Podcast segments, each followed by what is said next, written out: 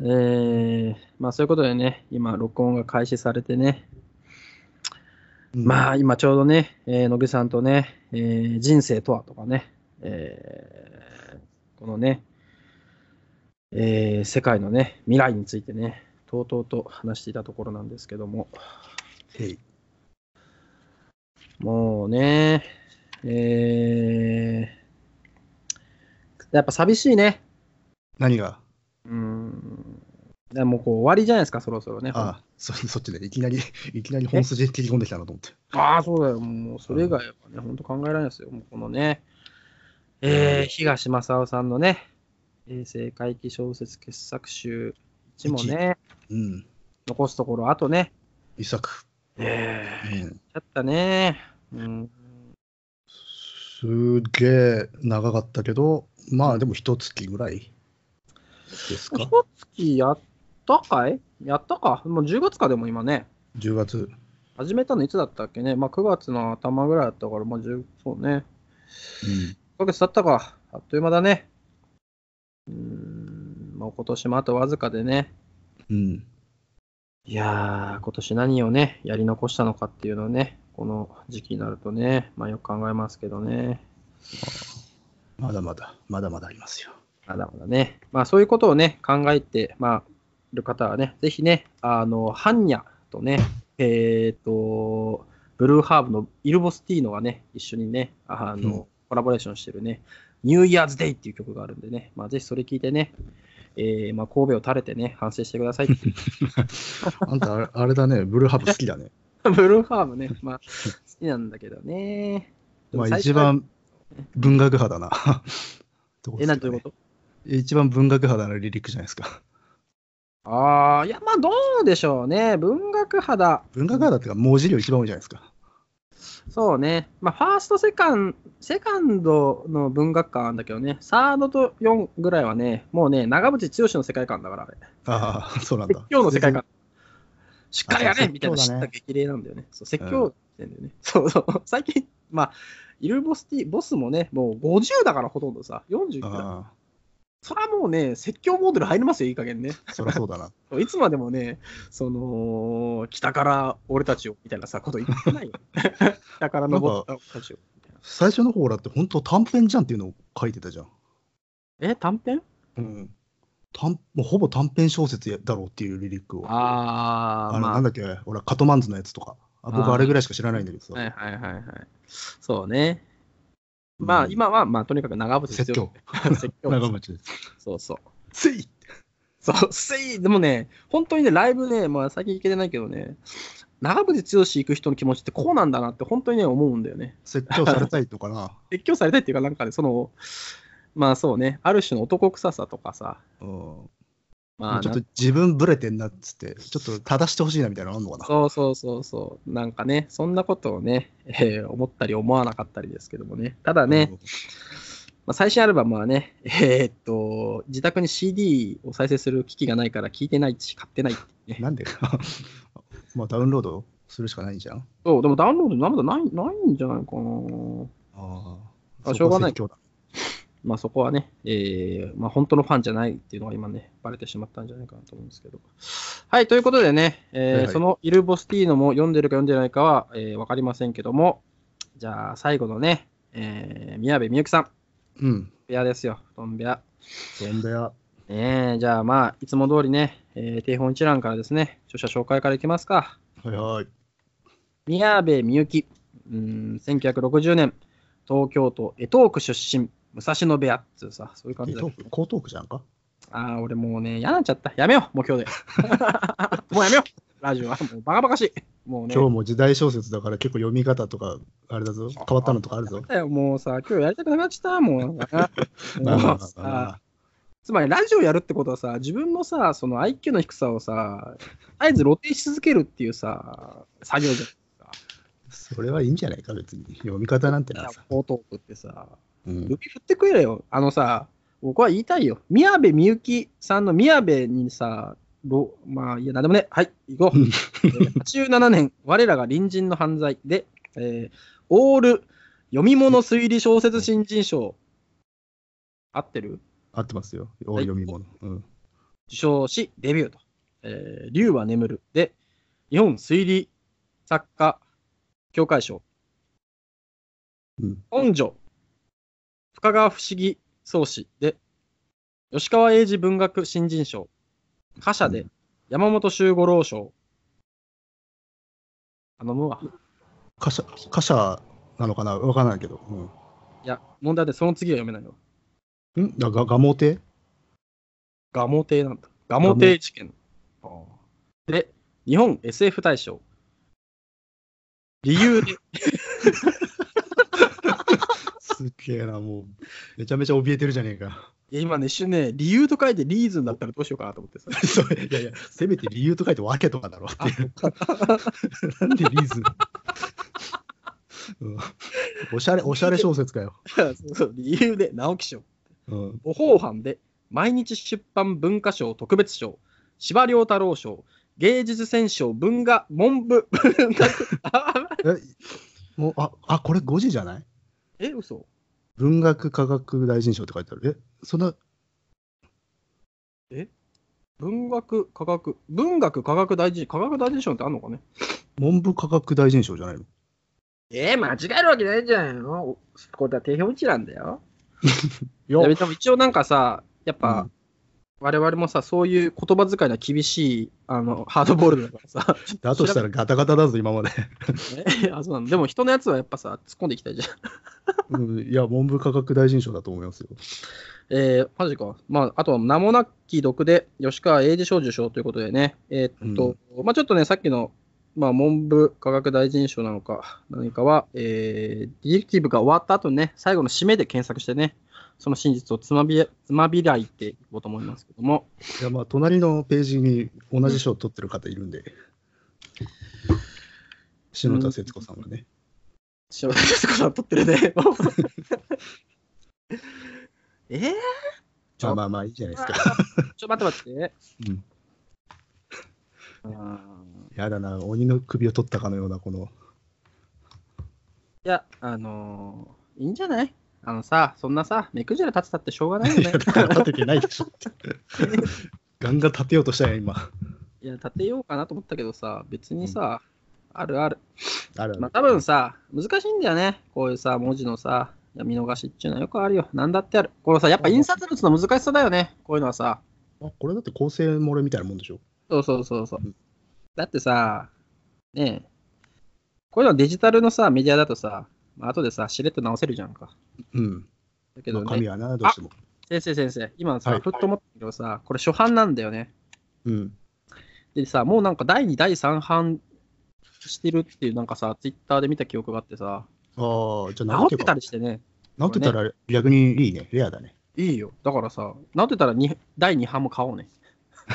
おおおお そうね。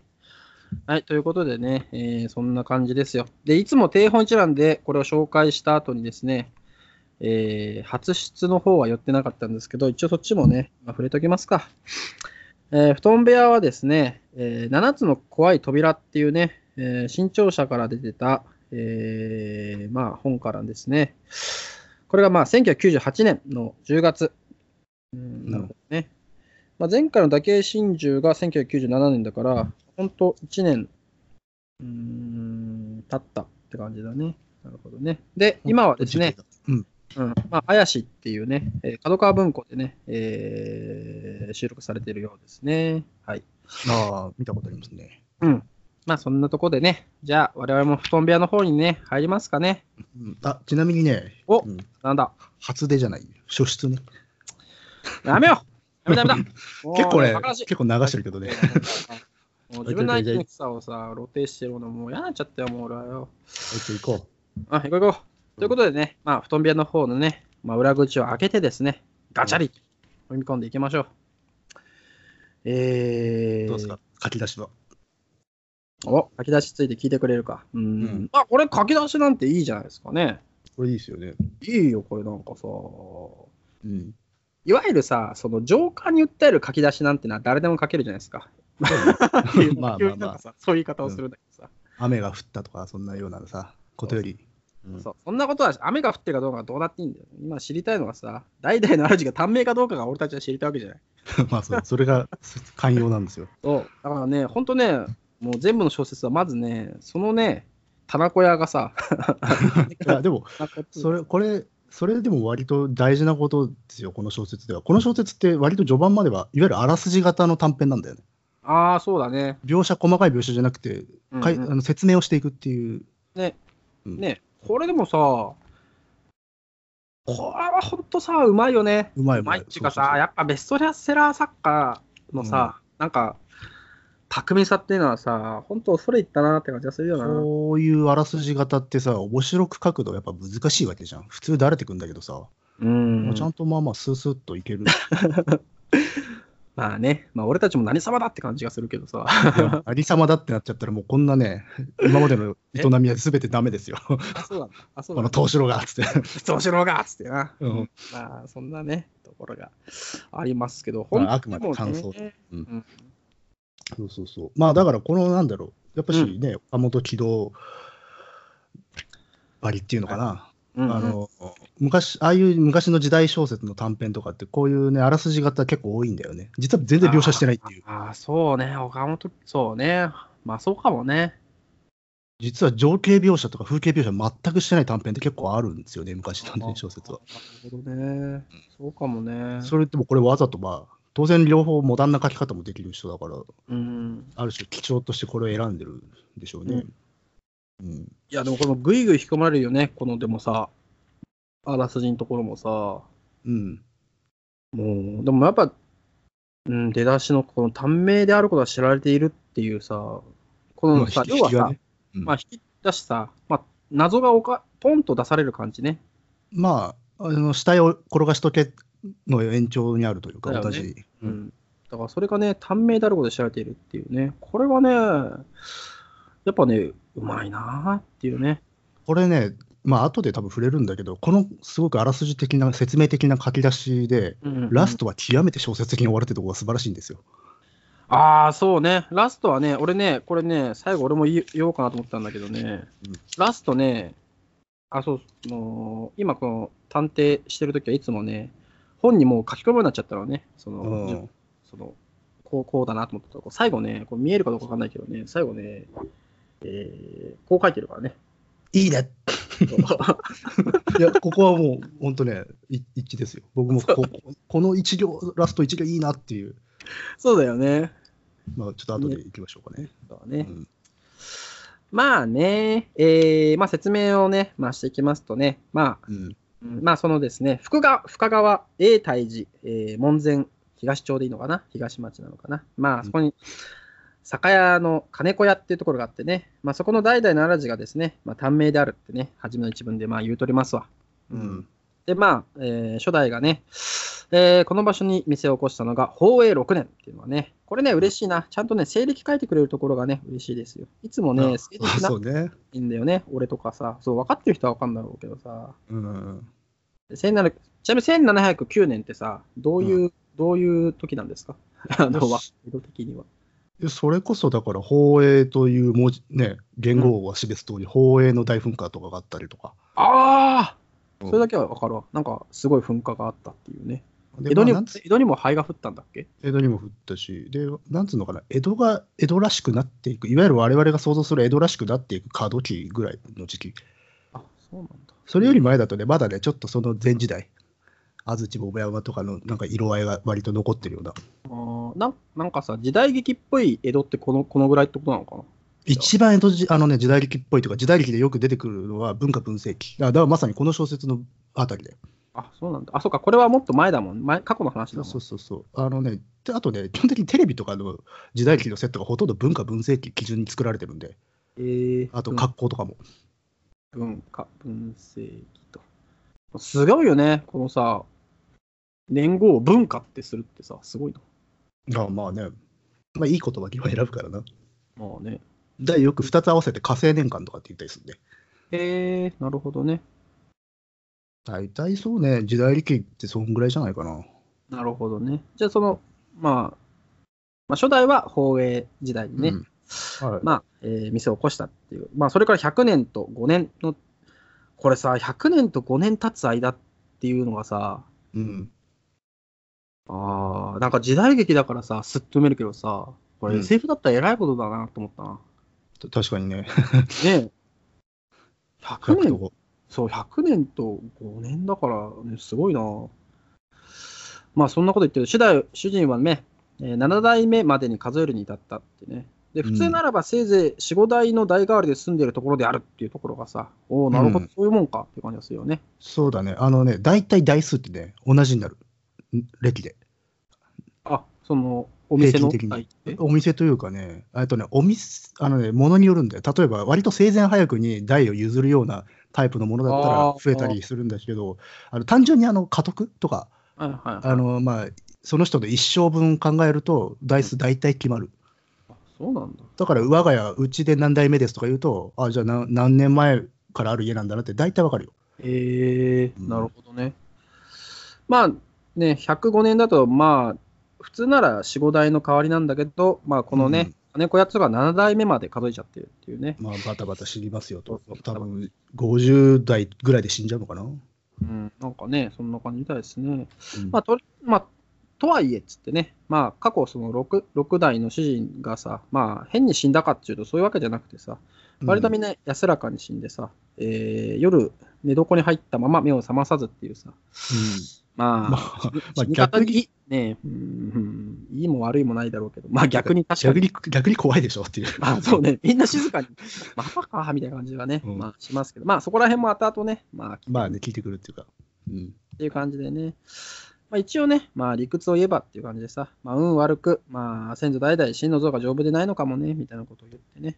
うん、でもさ、ああ、でもこれ実際、ちょっと嫌なのがさ、実際店の後継ぎとならない次男三男はさ、子供のうちに亡くなっちゃうんだね、みんなね。うん。もうだから論外ってことなんだろうね。えーうん、これは不吉だね。長男だけが、まあなんとか育つってね。うん。で、えーこれよくできてるね。よううんまあ、16、17になると父親が鼻死にし、慌てて長男が後目を取り、早く嫁を取らい、こうなし、ねで。その子がなんとか16、17まで育つと、えー今度は自分がコロリと行くっていうさ。まあだからすごくシステマティックになってるんだよな。これさ、いやまあ、この話はまあ、ゆまあ別にネタバレでもなんでもないから、会議小説だからそんなことはないんだけどさ、ここら辺はもう SF だね、はっきり言うと。いやなんかさ、遺伝子操作されたさ、ああ、デ。ザインヒューマンのさ、あの一生と同じだよ、これ。あのー寿命を設定されているそうそうレプリカントみたいな。そうそうそうそう。これはレプリカントの死に方だよ。確かにそうだな。だから多分ね、あのー書いてないけど、三4代目ぐらいのやつは多分ね、逃げてると思うね。でそれを追っかああ、なるほどね。で、ランナーがいる。ランナーがいると思う、俺は。あのね、その、ブレードの上をね、歩くよ走るよう、ね、ランナーがいるかもしれないね。江戸のブレードランナーってちょっと面白そうだな。めっちゃ面白そうでしょ。それでさ、一本作れるね。なんとか取り戻しみたいな。そうあ一応どっかにね、えー刃物っていうさ、漢字とさ、あの走るっていう字をどっかに使ってさ、それで取り物帳デク取り戻し、刃みたいな。ね。それでいきましょう。じゃあ、うんそれでね、それいいな。それいけるな。それいこう。ちょっとね、えーそんなこともあったりしてね、まあそんなこと思いながら、まあそんな風なね、えーっと、金子屋さんなんですね。でうん一方、娘は何人でも丈夫に育つっていうのもね、いいね。うんそうね。嫁もまあこれ代々丈夫なね。女の強さみたいなのがちょっとテーマになってくるからね。まあそうだね。あ、そういえばうんそうだね。女の強さ。でもこれなんでそうなんだろうね。後々考えてみるとさ、なんでそうかわかんないね。ね、確かに。まあ、いや、そっか。でもシステマチックに考えればそうなるのか。とかいろいろ思うけど、そのテーマ的に、よし、ちょっと今わかんないから、えーうんするう おでもあとあとで、まあね、えー世間の人々はさ、まあ、金子屋は女どもが強すぎるので、男衆は気を飲まれて早死にするんだっつって言い立てるっていうね。うんうん。なるほど。まあ、そういうこともあるかもしれませんね。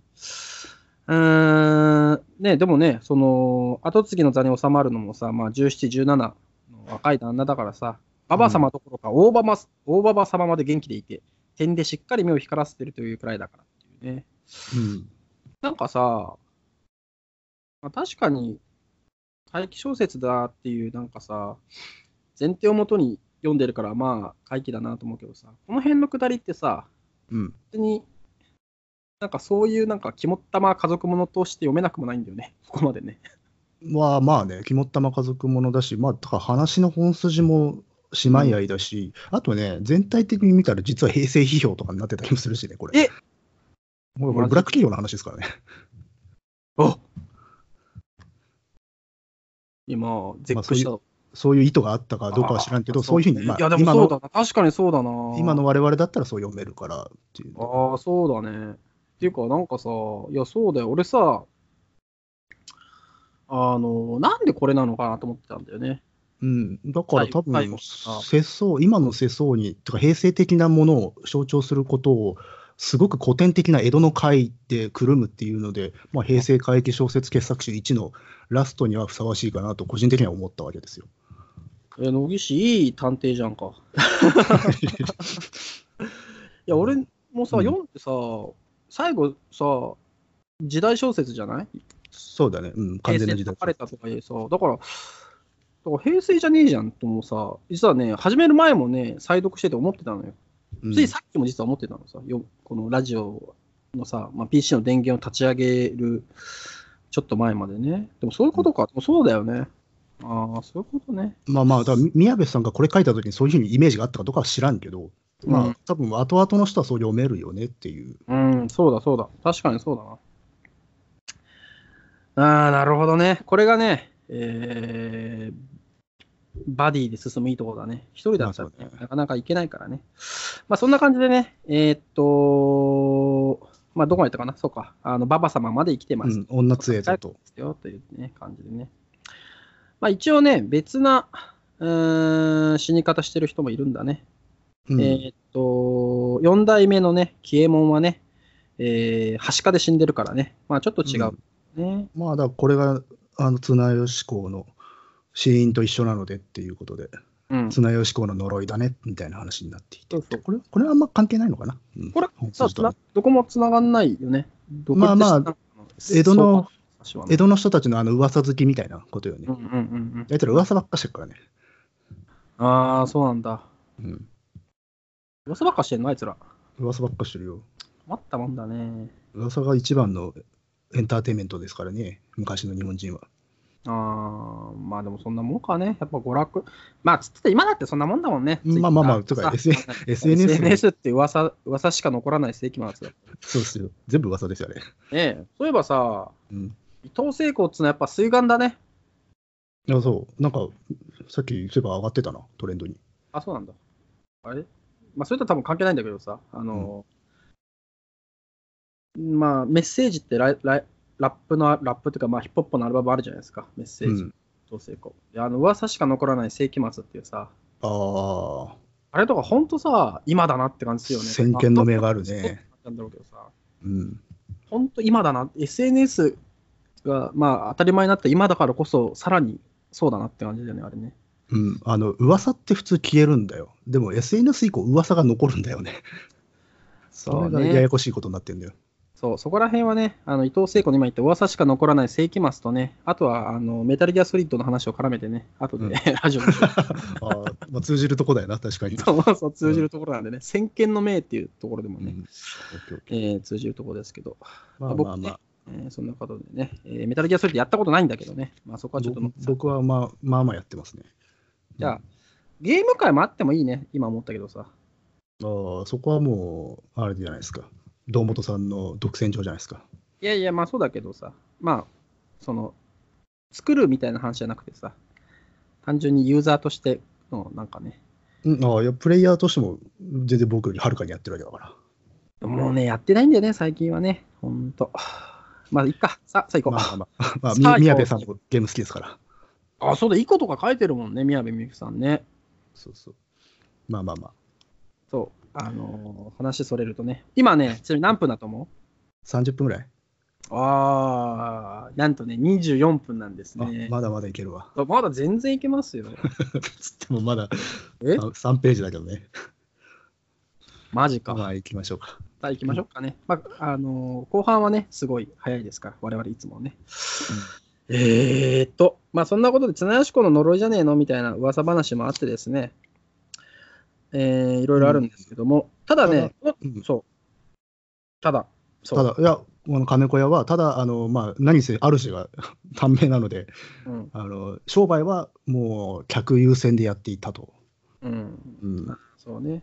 そうそう。でね、えーまあ、特にそのさ、まあ、縁起がまあ良くないっちゃ良くないよな、確かにね。その早死日中さ。そうね、うん。うんでも、しかも売ってるものは酒じゃないですか。そうそう、縁起物がやっぱね、なじゃないと。だって今今のさ、さ今我々が思ってる酒以上に昔の酒ってもっとさ、縁起にまつわる部分が多かったよね。大きい、まあ、だって晴れの場、まあ、今でもまあ晴れの場なんだけど、当時の晴れの場ってもっと大きいからさ、そういうところで供されるものだし、あとそれこそおみきなんてのもあるし。そうだよね。うんだからね、えっ、と、普通はね、ちょっとね、辛いとこ、まあ、商売としては辛いんだけど、まあ、それがゆえにね、えー代々のこの金子屋さんはね、他の店よりも腰低くね、よそでは受けない無理な注文を受けて、えーまあ、商人としては目いっぱいの働きと誠意を示すことで、得意先の信用をつなげ止めていたって書かれてるね。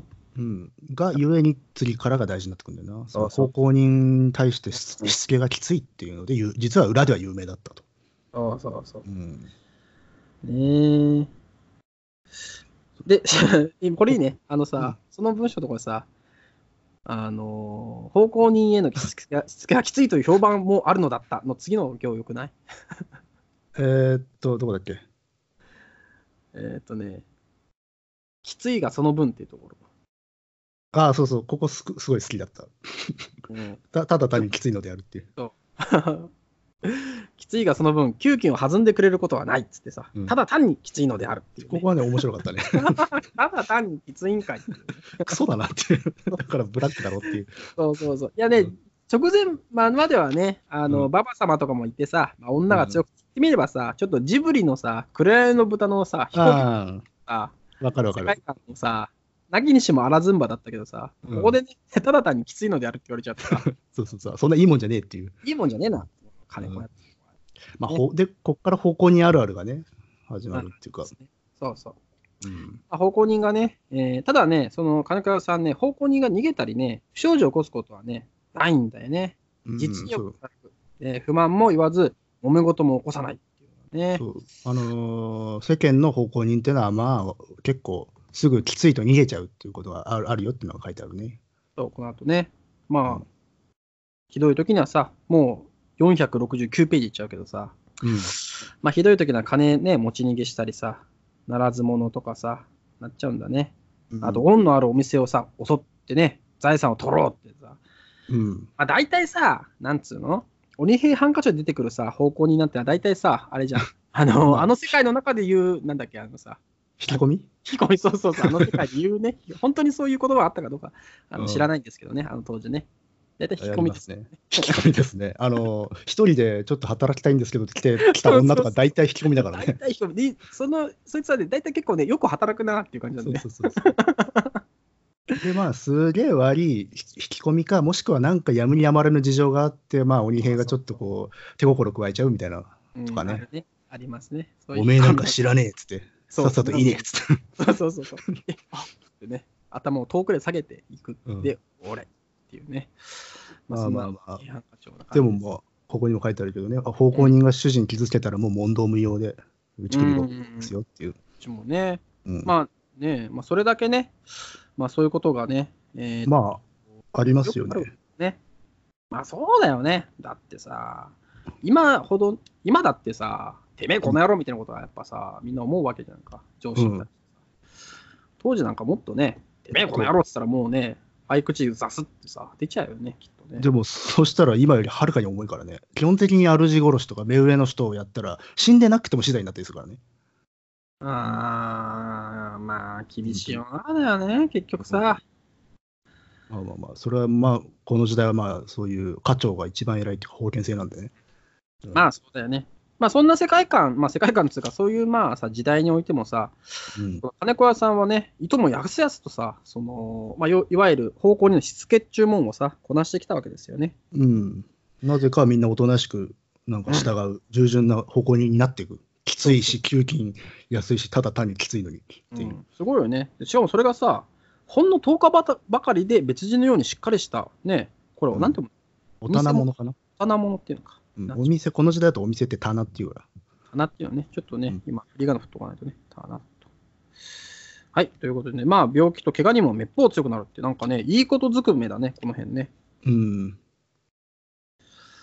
まあ、でもね、で、まあ、近隣のね、まあ、商人たちは、まあ、いいなとかね、不思議だなとか思ってるわけだよね。で、うんなん、うん、どうしてそんなんだいって尋ねてもさ、まあ、主人もおかみもさ、まあ、大番頭もわかんねえわっつってさ、微笑むばかりです、みたいなね。まあ、なんかあるんだけど、ごまかしてんなっていう。はい。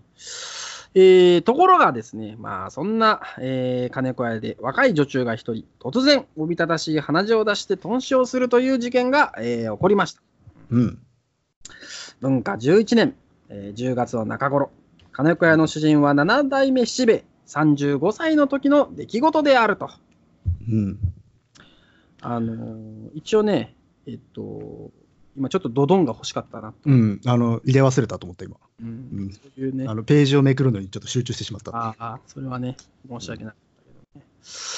これ、でもさ、いいよね、このさ、ところがっていうところからのさ、この事件のさ、展開がね、うん急展開。まあ、こ急展開こはやっぱミステリー畑の人、強みですかね。いいね。様式美だけどさ、おついに別な謎がっていう感じだよね。うん、それこそどんどんって入れたくなる感じの言い。たくなっちゃう感じだよね。うん。で、えー、まあ、第、まあ、2章中か、まあ、新しいところに入ってくるんですけども、うん。えー、まあ、頓死したね。うーん、頓死でいいよね。楽しい。はい、頓死したね。はい。女中は、名をお里というとね、うん。えー、怖いな。これ読めるかな。サルエお、お材木、倉東？倉と。ねえ。まあ、ササルエだから深川らへんだね。あ、そうなんだ。うん。よう知ってんな、野岸もさ。まあ、江戸、江戸物はね、なんとなく。怖いね。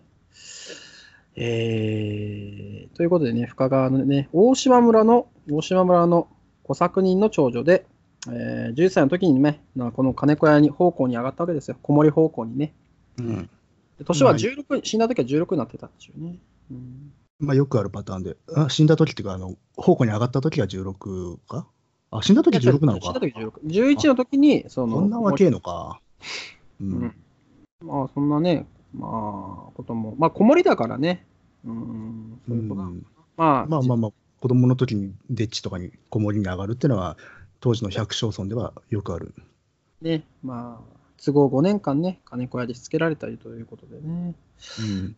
まあ、気立ての優しい働き者ですよ。まあ、体もね、ちょっと痩せすぎでしたけども、うん、年の割にはね、落ち着いた顔をつきしてさ、まあ、ちょっと宮でね、えー、まあ、二十歳過ぎのね、一人前、まあ、女っていうね、まあ、そんな感じもするね。ちょっと大人びたね、感じの子でしたね。うんまあ、いい子だったと。いい子だった。うん。あったよ。えー、まあ、金子屋はね、まあ、大棚っちゅうわけじゃないんだよね。うん。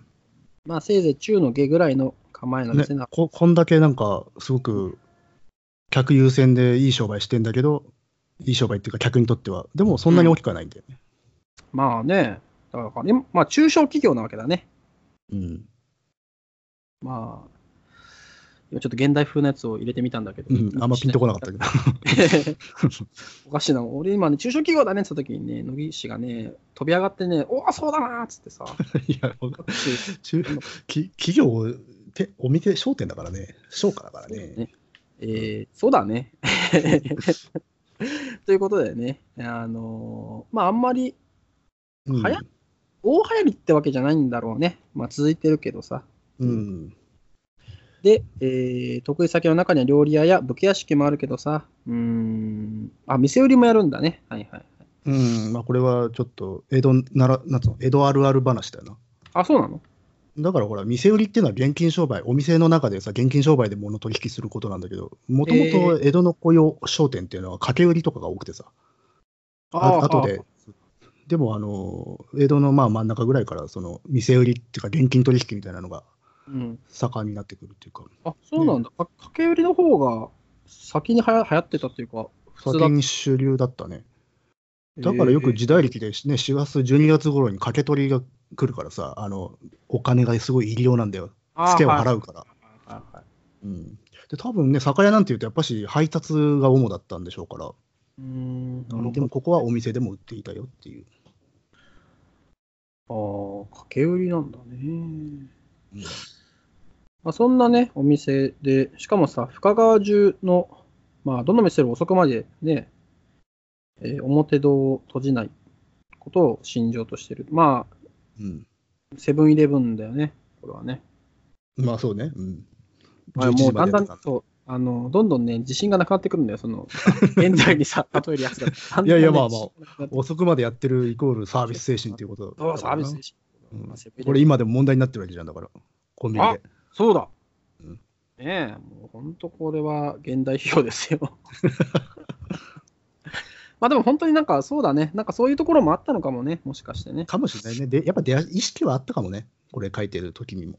うん。だし、その、編集されたさ、うん、まあ、編む時は多分あるんじゃないかなとは思うねえ、もしかしたらね、タイミングというかいろいろ。はまあそんな感じでね、えーまあ、奉公人はさ、この湯屋の姉妹湯にも間に合わないこともしばしばあったっていうさ、いいお風呂入ね。れないっていうね。うん。湯屋が出てくるのもね、このさ、いいいいよね。湯屋の姉妹ってさ。江戸は湯屋ですからね。なるほど、やっぱそうなんですね。職人が多いから。ああ、そうなんだ。なるほど。うんで、ほら、家にお風呂なんかないからね、この時代。ああ、そうだよね、湯屋ね。ああ、湯屋って言葉がいいよね。まあ、そうね。昔はほら、風呂うんって、と違うものだったから、湯って。え、違うの？お風呂ってサウナだからね。だから風の炉みたいなの書くわけで。で、お湯船に使うのはお湯だから、お湯、湯に入るっていうからね。そっか。本当だ、風の炉って書く。えー、サウナだったんだ。昔のも。ともとはね。うんへえまあサウナとか、うん、別のものだったっていうか。そうか。なんかね、我々の世代だと、湯屋ってどうしても千と千尋でしかさ、なんか聞いたことなかったからさ、お湯やなんだよってやつね。そうあの定期的に挟まれる乃木のあのモノマネシリーズね。えーすいません。いいね。あのね、俺、でも、ラジオやって初めてね、モノマネやるんだなと思った。いや、僕は他でもやラジオやってますけど、やらないですよ、一切。なんか最近やるようになってしまったんで。あ、そうなんだ。やっぱね、お互いね、あの、どうやって相手のキャラを食おうかっていうのをね、あの、神経のつばぜりをしてるわけでね。あの、ねまあまあまあ。まあ時々ね、あの、その、宝刀を抜いてくるっていうね、恐ろしい。まあまあ。でもまあ、おお江戸っつったらやっぱお湯だよな。うんあそうね。湯やよく出てくるもん、時代物とかでも。だってさ、そうじゃん。あのーあれなんだっけ？バイアンじゃないか。バイアンじゃなくてさ、やっぱり斎藤隆夫が書いてたさ、怪盗もののさ、漫画覚えわかるかな？え、バイ怪盗ものっつうと、あれか？えっ、と、あー、ど忘れちゃった。雲霧仁左衛門あ、雲霧だ。雲霧さ、うんあのさ、話聞くとき絶対湯屋だよね。ああ、そうかもしれないね。そういや、絶対そうだよ。湯屋にそう、くぐって、そのさ、ちょっと、うん、薄暗いからね入って、確かさ、うん、その、女が入ってきてさ、ヌートシーンがあってさ、お色気シーンがあって、しょうがねえなっつってさ。それはそういう理由もあるんだろうな。うんだけど確かにそうだったな。あでも、湯屋っていうのは、確かに男子の社交の場っていうか、お話しする場所でもあったよあったからね。ああのた例えば2階とかがそうなのあ、なんか2階なんか座敷になってるよね、そうそうそう、ねサロンみたいになってて、そこでお酒飲んだりとか、あと、お酌してもらったりとかするからね、女の人に。あ、そういうまでもまあだから、ちょっと風俗っていう部分はある。はいはいはい。なるほどね。まあ、まあ、そんな感じで。ただ、お湯屋にも間に合わないことが、金子屋ではしばしばであると。うん、まあね、厳しい世の中ですよね。セブンイレブンにも間に合わないんですよさ。さて、そのね、えーでもね、馴染みの湯屋の方もさ、心得たものでっていうのもいいけどね。金子屋の奉公人たちがお急ぎで書き込んでくるまでは、えー表を閉めずにいてくれるのだったっていうさ、人情。まあまあそうね。えー問題の夜ですね。うーんうんまあ、お里もですね、えーそのようにして、こう、慌ててね、えー湯屋の方に行って、えーまあ、急いでお湯を使いさ、えー番頭の親父にさ、こう、挨拶してね、えーまあ、帰るまでは、まあ、普通だった。まあ、キビキビしてたんですけどさ、うん。まあ、湯屋を離れてちょっとしたらね、どっとね、突然ですよ、どっと鼻血を出してね、手で顔を押さえたまま、まあ、バタって倒れちゃったんだよね。この鼻血ってところがいいですよね。いいというか、ゾッとするよね。まあ、ゾッとはね、ほんとね、あの、吐血、吐血より怖い。怖い。あのさ、大体さ、俺今わかんない、適当に話しちゃうけどさ、陰陽師がさ、何か悪霊を重複するときってさ、鼻血出しながらやってるイメージだよね。ああ、なんか、あの、すげえ、てなん力、エネルギー持ったやつと戦うときは、目とか鼻から血出てるそうそうそう、鼻から出るよね。うん吐血したときはもう負けた証拠じゃん。そうだね。うん。確かに。だから、あの、もうだからもう、粘膜の毛細血管ブチブチに切れるぐらいのエネルギーが体の中走ってるっていう表現だよねそうそう。そう。まあ、うんそれとはちょっと今これ違うからあれだけど。あ、でも、あの、なんだろう、すごい強烈なものにやらやられたかな感がすごい、吐血より出ると思う。あそうだね。どっと出ちゃったね。うん。で、まあ倒れた。まあでも近くにいたね、木戸番。まあこれ木戸番って何ですかね、木戸番はそれこそ木戸にいた番ですよ。その木戸とは一体？木戸って江戸って当時はあのいろんなところ、なん地区にうん木戸っていう、まあ門みたいなのが設けられてて、あはいの時間、夜のね、決まった時間になると閉まっちゃうの。はいはいはいはい。だから、あの要は治安のためにね。だからね、夜はね、そんなに実は遅くまで出歩けないんですよ。ああ、なるほどね。10, 10時前までには帰らないと、帰れなくなっちゃうから、もうはい帰らないときはもう帰らないってやるしかない。それさ、帰れなくなったらどうするの？そこにいるしかないね。あ、そうなんだ。うん本当にそんな感じなんだ。多分そこら辺歩いてると、あれじゃないかな、あの捕獲されるんじゃないかな。お前何者だっつって。あー、うんまあね、今とはね、夜の感覚がそもそもね、全然違いますもんね。うん、で、まあそういう木戸には木戸番みたいな人たちがいいるっていうのはうん、ありますね。うん。ね。まあ、そんなね、えー木戸番に、たえー背負われてね、金子屋に帰ったんですけども、着いた時にはね、うん、残念ながら息はなかったんですね。えーところが、ただ、うんただ、運ばれてる時はなんかずーっと喋ってたっていう。おうちょっとこれは、あ野木さん、ぜひちょっと読んでいただきたい。あえーとまあ、背負われてるお里は小声でずーっと歌うような調子で調子であの「鬼さんこちら手の鳴る方へ鬼さんこちら手の鳴る方へ」と言っていたと。ああ、なんだそれは。ここでぐっと回が来ますよね。会来たね。うんあだってこれ聞いてさ、そのうん木戸番の男はさ、3, 日ほど寝ついちゃう。ね、うんこれはこのオプションは何なんだろうなと思うけど、まあ、よっぽど強い何かだったんだかな。いやーね、そう余波なんだろうね。まあ聞いて寝ついちゃうっていうね、これはね。まあまあ、だから急な事件、まあ、事故なのか。ということで、まあ、岡っ引きも動けば、跳躍にも乗り出したが、それでも結局、お里がなぜ死んだか、原因はとうとう分からなかったっていう。なるほどね。うんまあね、その佐藤さんもね、まあ、湯に行く前は元気だったんだよね。夕飯もちゃんと食べてさ。病気もしていなくてっていう、不審なところは何何もなかった。うんまあね、そう言われちゃうと、かっぴきもなんとも言いようがないからね。まあ、うん不審なところもなさそうだから、まあ、病死っていう扱いでね。ええーなるべく事件にしないですからね、江戸時代は。ー、あ、そうなんだ。めんどくさいから。め めんどくさいとか追いつかないから、奉行所がだか。らさ、あれだよね。もうさ、おかっぴきた、おかっぴきっつうかさ、足らないよね、全然さ。あ、そうそう。だそれだいが大事で、足らないから、この跳躍人っていうのがいたの。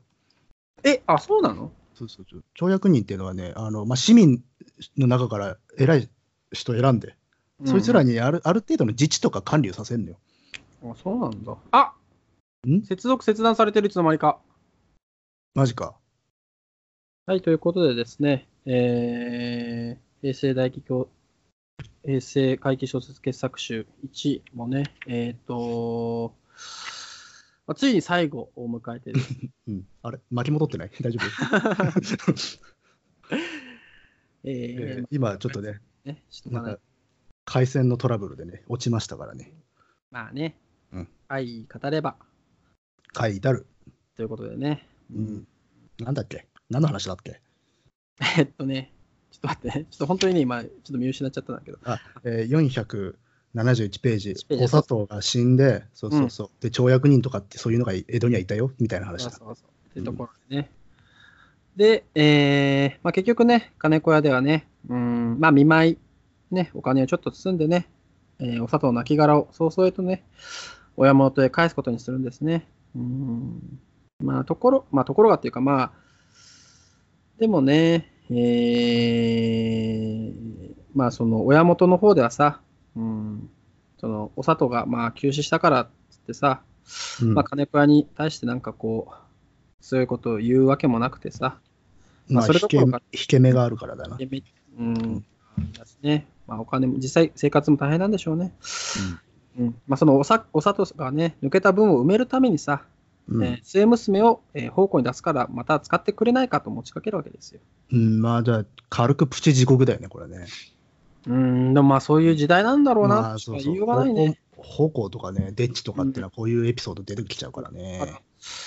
まあ、一概なんかさ、なんだろう、今と照らし合わせて、これがなんかさ、本当に不幸だ、不幸だとはまあ思わないあまあ、もちろんこういうのがセーフティーネットになってた側面もあるからね。うんうんうん。だからね。そうそう。あの身分社会っていうのは理不尽なんだけど、実は身分社会によっても、あの、セーフティーネットになってた部分もあったりとかするんで、ああ、なるほど。うん、それは一概にどっちとも言えないんだよな。良くもないし、悪くもないしっていうまあ、時代だった。時代だったってことで。うんまあ、まだ幼いそうですけどね。で、間に入るさ、口入れ屋もね、うんお里がさ、まあ、滅法の働き者であったからさ、うん、これいい、これすごいね。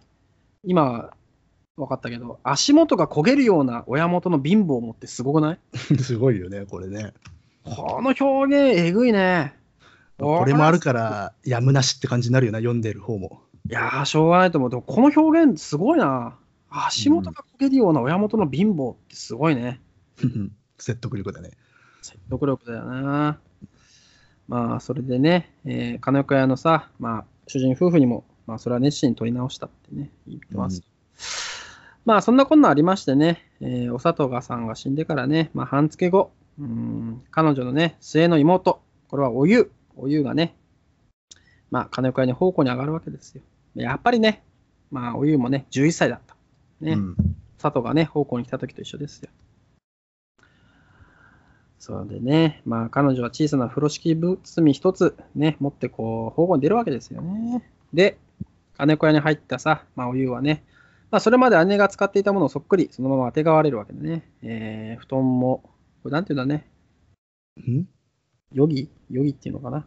あよりね。うん。ヨギも、箱膳も茶碗も箸も、あのねう、ん。茶碗も箸ぐらい読めるっつうの、俺もさ。より、この中でよりが一番特殊だからな。そうだよね。なんでここさ、箱膳も茶碗も箸ものところはさ、うん、あれルビー振ってあるんだろうね、急にね。箱膳の、箱膳だってそんなに難しくないと思 おうう。なんでなんだろうね。なんだろうね。ねまあちなちなみによりはあのこの時代の掛け布団みたいなやつですよ。あのえ？袖袖がついてるやつ。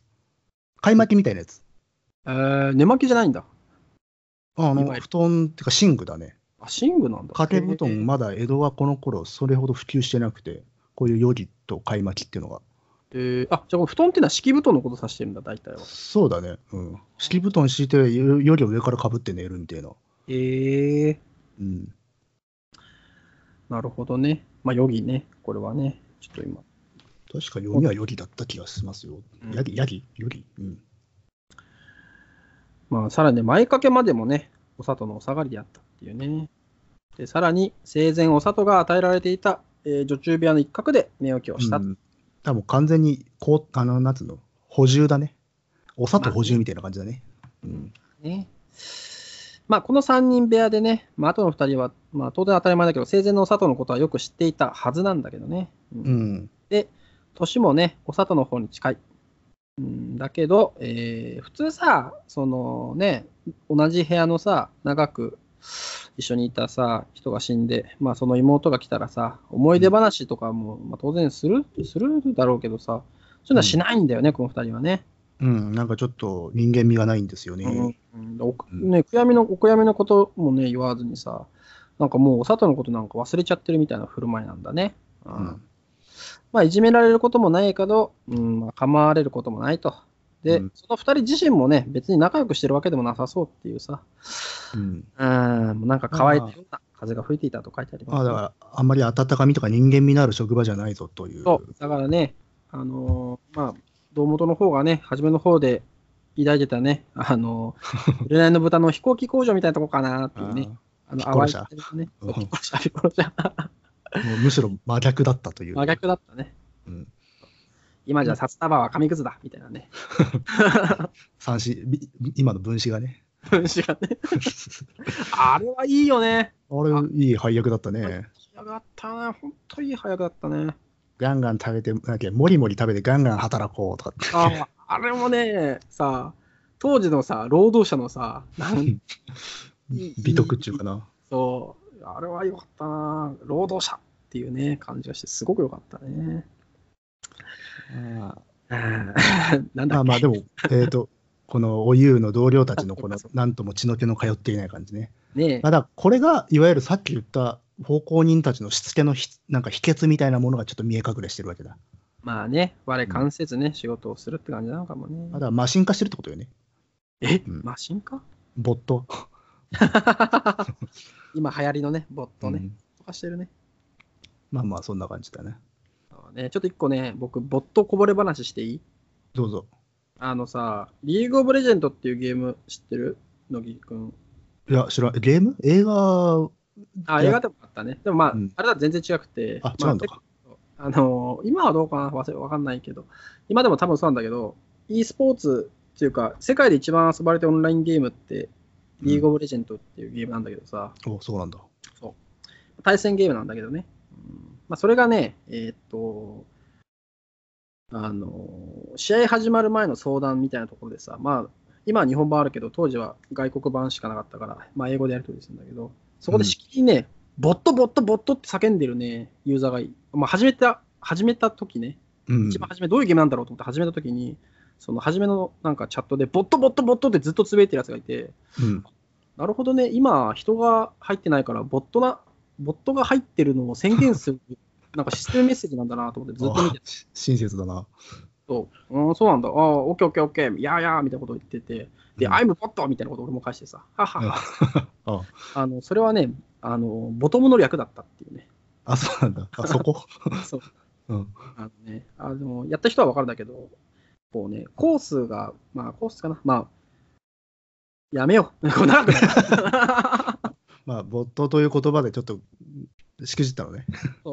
あ、なんだ、ボトムの略だったのか。あ、いや、普通にボトムの略でボットっていう言い方を初めて聞いたわ。あた当たり前なのかな、向こうでは。たまあ、ゲーム内でよくつ、そのゲームでよく使わあれるあ、まあ略、し方みたなものね、ボットっていうね。うんあまあ、その、大体3語ぐらいで表すっていうのはよくあるんじゃないかな、多分ああ、そうかもね。略しても。まあね、そんなこと思いましたけど、まあ、リーグオブレジェンドもね、だいぶ、えーやプレイしてないんでね、また今度語りましょうということでね。はいはい、ということでね、えーどこにボットが出てくんだよ、おい。いやいやいやいやいや、これこれから出てくるでしょ。ボットなんてこの小説に出てきてねえじゃねえか、この野郎ってさ。えーと、まあじゃあ次行こうや。はい、行きましょう。うん。ええー、まあ、ーとね、うん、で、二人とも見失うっていうさ。473から4ですわなそう。そうそうそう、3のどのページだったかな、どの行だったかな。そう。で、えーまあ、11歳でさ、お姉さんの方はさ、その頃は、まあ子供がいたんだろうから、子守をするなんだっけ方向だったんだっけね。子守方向だったんだけど、うんこのお湯の時はさ、今、金子屋には子守するような年頃のね、幼子がいないからさ、まあ、うんお湯に割り当たれ割り当てられる仕事も、まあ、結構普通にさ、その年長の女中たちと同じ内容のものなんだよね。うん。大変だっちゃ大変だよね。水汲み、掃除、布団干しとかさ。まあ大人並みってことね。そうそうそう。で、お湯は一生懸命働いたけどさ、まあ、だって11歳なんだからさ、もう大変だよね。もう後から後から涙がさ、まあ涙じゃねえか。まあ、うまくポロポロとね、手に余っちゃうよねっていうことね。うんまあ、それだけにそのお姉さん、生前のお姉さんのとの思い出っていうのがここから語られて、まあ、とても仲が良くてっていうね、恋しくなってしまうっていう話をね。まだね、まあ、お湯のうちの話もちょっとね、まあ、貧乏人の子だくさんでっていうね、まあ、言い方をしてますけど、まあ、お湯の家には6人の子供たちがいたが、女の子はね、お砂糖とお湯だけだったんだね。うんううんん。で、親たちは暮らしに追われてるからね、まあ、末の娘になんてさ、まあ、あんま手はかけられないわけですよ。だからまあ、うんほとんどね、お湯にね、お砂糖は育てられたようなものだったっていうのもすごいよね。だってお湯だって11で方向に出てるわけだから、うんもっと幼い頃からこのですね、えーまあ、お姉ちゃんが妹育てるっていうのは、本当に昔のの、ね、農村とかでは割と当たり前だからね。まあ、そっかそっか。うん。だって学校とかだって妹とかしょって弟を背負って学校行ってたような時代ですから、あのこもうちょっと後だとね、ね。明治とかになると。うん。まあ、だからね、奉公に行っちゃった後はね、まあ、随分泣いたしね、その、うん。お湯が方向行っちゃった後ね、お砂糖がね。で、このさ、やぶ入りで帰ってくるとってあるんだけどさ、このうんやぶ入りってなんだい？やぶりはあれ、盆と正月。ほんと正月なの盆と正月だけ、まあ、この、なんつうの商家の人たちも、実家帰ること許されるから、最大の、なんつうの、楽しみっていうか。えーそれやぶ入りって言うんだ？うん、なんか語源いろいろあるらしいんだけどね、やぶ入りっていうね、特に江戸時代の商家の場合、うん。商家、あの商人の家のじあの規制はやぶ入りって特に言ったりするんだよね。へえなるほど。もともとはもっと広い範囲の意味だったんだろうけど。うんまあ、そんなやぶ入りで帰ってくると嬉しくて嬉しくて、夜も眠ってしまうのがもったいないくらいの気持ちだったっていうね。うんそうだね。で、まあそういう時は一つの布団に潜り込んでさ、うんえー二人でして、よっぴいて話した。ここら辺も何やぶしたからね。これはマリア節だし、これはでもすごく伏線というか大事なところなんだよね。そうそうそう一つの布団に潜り込みっていうのはそうこれそうそうテーマだから。そううんそう。ね。後々にかかってくる。ねそう。で、まあその時はね、お砂糖の話って本当楽しいことしかしないんだけど、うんえー時々ね、うーん、真面目な顔してこんなことも言ったっていうね、えーあんたも私くらいの年になったら、きっとどこかへ奉公に上がることになるに決まってる。その時は骨身を惜しまず一生懸命働くんだよ。結局はよく働いた方が勝ちなんだからね。ってね、言うわけです。うんまあちょっと重たい言葉ですね。うん、しっかり働いてね。で、えー、まあ、時々ね、えー、あ、そうか、まあそこまでね、えー、は回想のシーンでね。で、寂しくて泣いちゃうこともあるけどさ、まあその時はね、このヨギをね、頭からかぶってさ、じっとしてるとね、そのヨギに残ってる生前のね、そのお姉ちゃんのぬくもりがお湯を包み込んでくれるような感じがしてね、うん。まあ、実家で、まあ、里って書いてあるけどさ、まあ、里で二人、一つの布団で眠った頃が思い出され、姉の声さえ聞こえてくるような気がするっていううね。ん。この辺はね、ほんといい、いいよね。うん。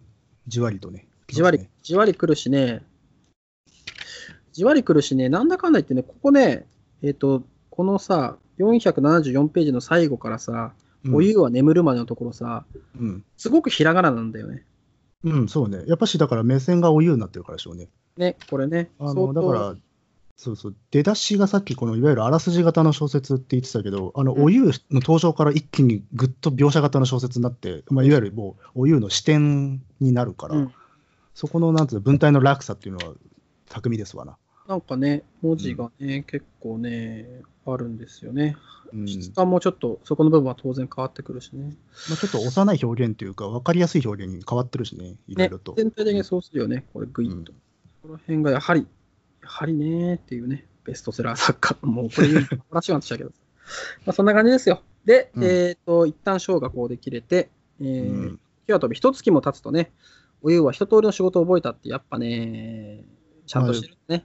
優秀な子なんだよね。優秀だよ、11歳でここまでできる子いないよ。で、うーん、ある朝ね、井戸端で洗い物をしてると、女中頭のお香がね、のしのしと近づいてきたっていうね。おおみつじゃねえかな、これ。もうやめよう いや、まあ、分かんないけどね。おこうかもしれないけど。いや、まあ、これ前回、前回出てきたっけ？前回っていうか、前におみつって出てきたっけ？えっ、と、ちょっと前に出てくる。えっ、と、あのけ、お里が死んだと時に、そう、出てくるときに、振り仮名これ貼ってないんだっけ？えっ、と、振ってなかったかもな。あ、いや、振ってる、おみつ。あ、おみつか。うんまあ、おみっちゃんがね、のしのしと近づいてくるわけですよ。まあ、でもこれ女中頭、おしかも大女の女中頭なんだね。まあ、もう、もう、ほとんど差配してる人だね、現場をね。ね、のしのしと来るわけですよね。いや、怖い怖い、ねで。叱られるときはね、で普段はほとんど話、まあ、直接ね、話なんかしないわけですよ。もう序列が全然違うわけですからね。もう、冷酷というか、うん、仕事のことしか多分話をしない人なんでしょうな。まあ、ただ叱られるときだけはね、もういきなりこのね、おみっちゃんが出てきてさ、この野郎って怒られちゃう。で、えーしかしですね、この朝は違ってるんですね。うん。まあ、手を休めてね、おとなしく小言でも食らおうかっつってさ、頭をゆだて、う頭をね、うなだれたお湯に対してね、おみっちゃんが意外なことを言うわけですね。えーおかみさんがあんたの働きを褒めてるっていうね。急に褒め、おやおやっていうね。なんで褒めたんだろうね。でも、しかしなんだよ。もう次の476で、ちょちょっとちげえぞってなるんだよな。うん、そうね。あの、おみつがそばに立ちはだかっていて動かないので、お湯は顔を上げのところ。うん恐る恐る彼女は仰いだ。おみつは両目を糸のように細くしてっていうさ。大体糸のように細くしてる人はもう笑ってないじゃないですか。ねえ、やべえやつだね。うん。渥美清だね、これはね。あ 出た。車虎次郎ではなく渥美清だね、これはね。積み清だね。うん、まあ、お面をかぶっているみたいにも見えると。あれ、お面をかぶってるあ、本当だ、お面をかぶってるように見えるって書いてあるね。まあ、この辺はだから、つまりそういうことなんだね。うん。ああね。どうどうした？おい、今の、何時だい？今だからもうい何分だい？16分。そうそうそう。それっていうと、都合、あれかい、60分超えかい？今ねそうで、。さっきので50何分だったから。そう。あ、まあちょっとこれね、あのーあれだよね、つなつなげて、つなげるんだよね、これね。つなげてもいいけど、つなげるか。つなげようか。最後だとつなげちゃおうよ。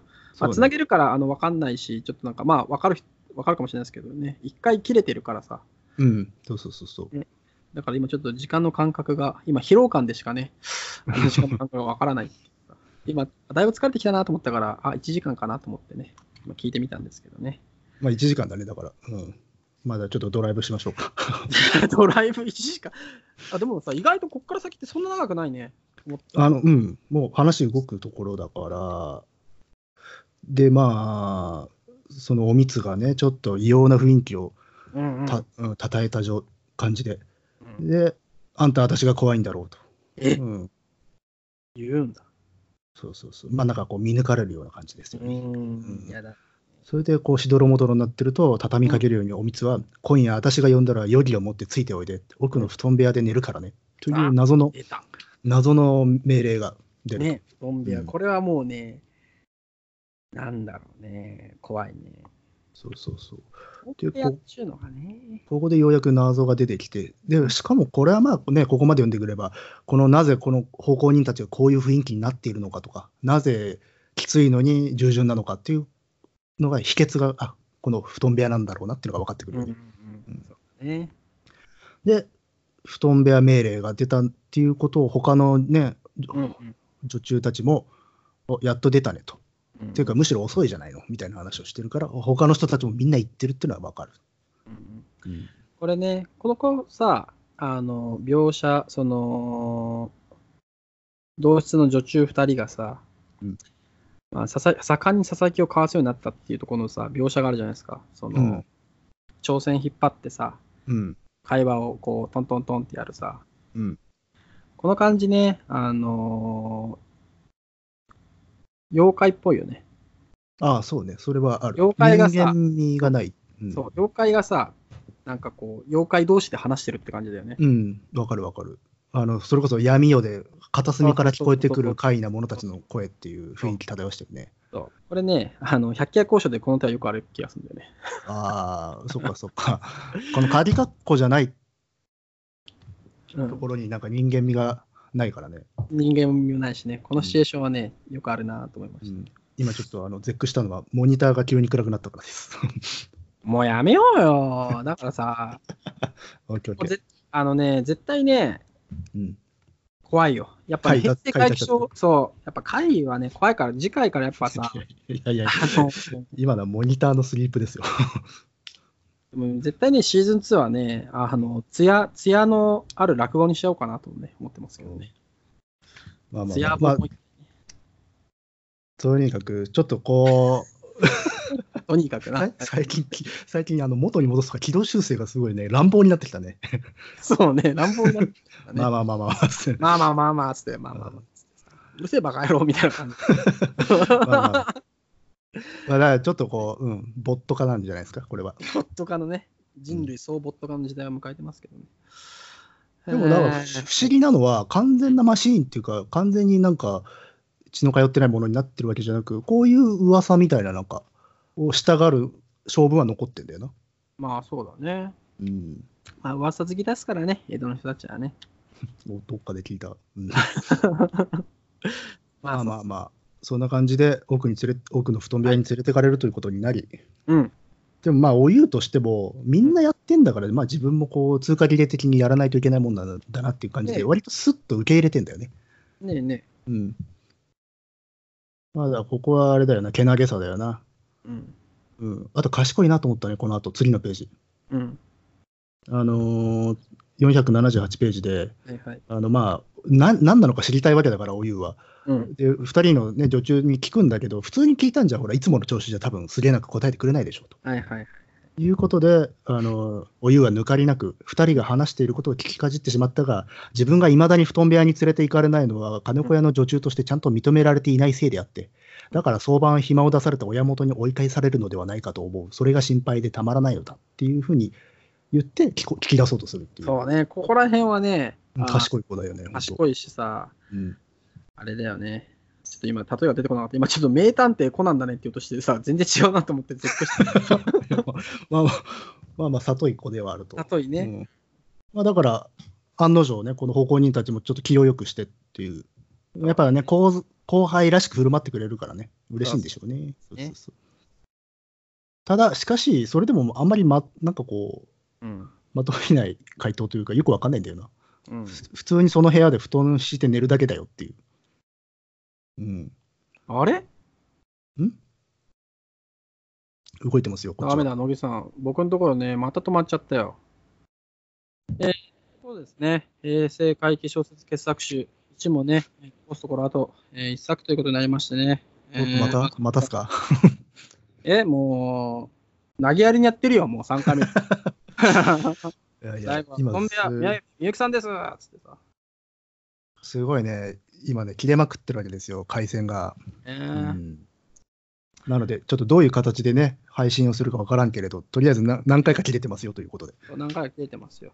うんそういうね、はいキレキレのね、細い糸をね、なんとかつつなぎながら私らもね、あもうんう噛みまくってますけど、必死な思いでね、探偵してますけどね。やっじゃあ行きますか最後、最後の作品なんでね、最後ですからね。一筋縄でいかんわけです行。かないよ、もうさ、物理的にさ、だってさ、こう妨害されてるわけだ妨害つまりさ、うん今までってさ、我々の探偵はさ、割と謎を追いかけて、巧妙な仕掛けがあるけど、それをかいくぐって、謎をこう、まあ、一個一個、なんていうの？その証拠品をさ、集めてたわけじゃない。ところが、この布団部屋に入った途端にさ、うん途端に暴力よ。実行力がね。実行そう。いやつまり、うん、そう確信に迫ってるってことですよ。迫ってるってことなんだよね。うん あの犯人の多分息がかかったさ、暴力団の筋のもんがさ、今、筋の方が。だから、我々の Wi-Fi をさ、いかにカットしようかっていうのをさ、一生懸命考えてるっていうさ。だからそのうちもう探偵堂本は夜道歩いてたら後ろからボンっつって流れて 運ばれるっていう。そう、あのね、怖いよ。そういうことを言うとね、本当ね、危ないから、こと上げしていかないとね。演技よくいこう。演技よくいかないといけないからね。えーまあ、そういうことだよね。えーっと、まあね、切れるたんびにね、えー主導権移り変わっていくっていうさ、システムを取ってますんで、ちょっとね、えーあれですけども、まあ、あの、里いね、えーお湯がさ、まあ、うん聞くわけですよね。その、女中、部屋の女中2人にさ、聞くんですよ。そのうん、コンビアのことは何なんだろうな、みたいなことをうまく聞くんだけど。まあそこは話しましたね、さっき。そうそう。うんでさ、うんと、まあ、女男の奉公人だって連れて行かれるんだっていう、まあなんかよくわかんないことを言うんだけどさ、ここの2個目のところはちょっとあれ確信だよね。鬼門にある座敷だから、えー一人で寝るにはうつ気味悪いけどってさ、うん、お化けが出るわけじゃない。私なんか自分の部屋で寝るよりもよく寝れたくらいだなんてね、言うわけうですよ。ん。まあ静かだからねっていうことかな。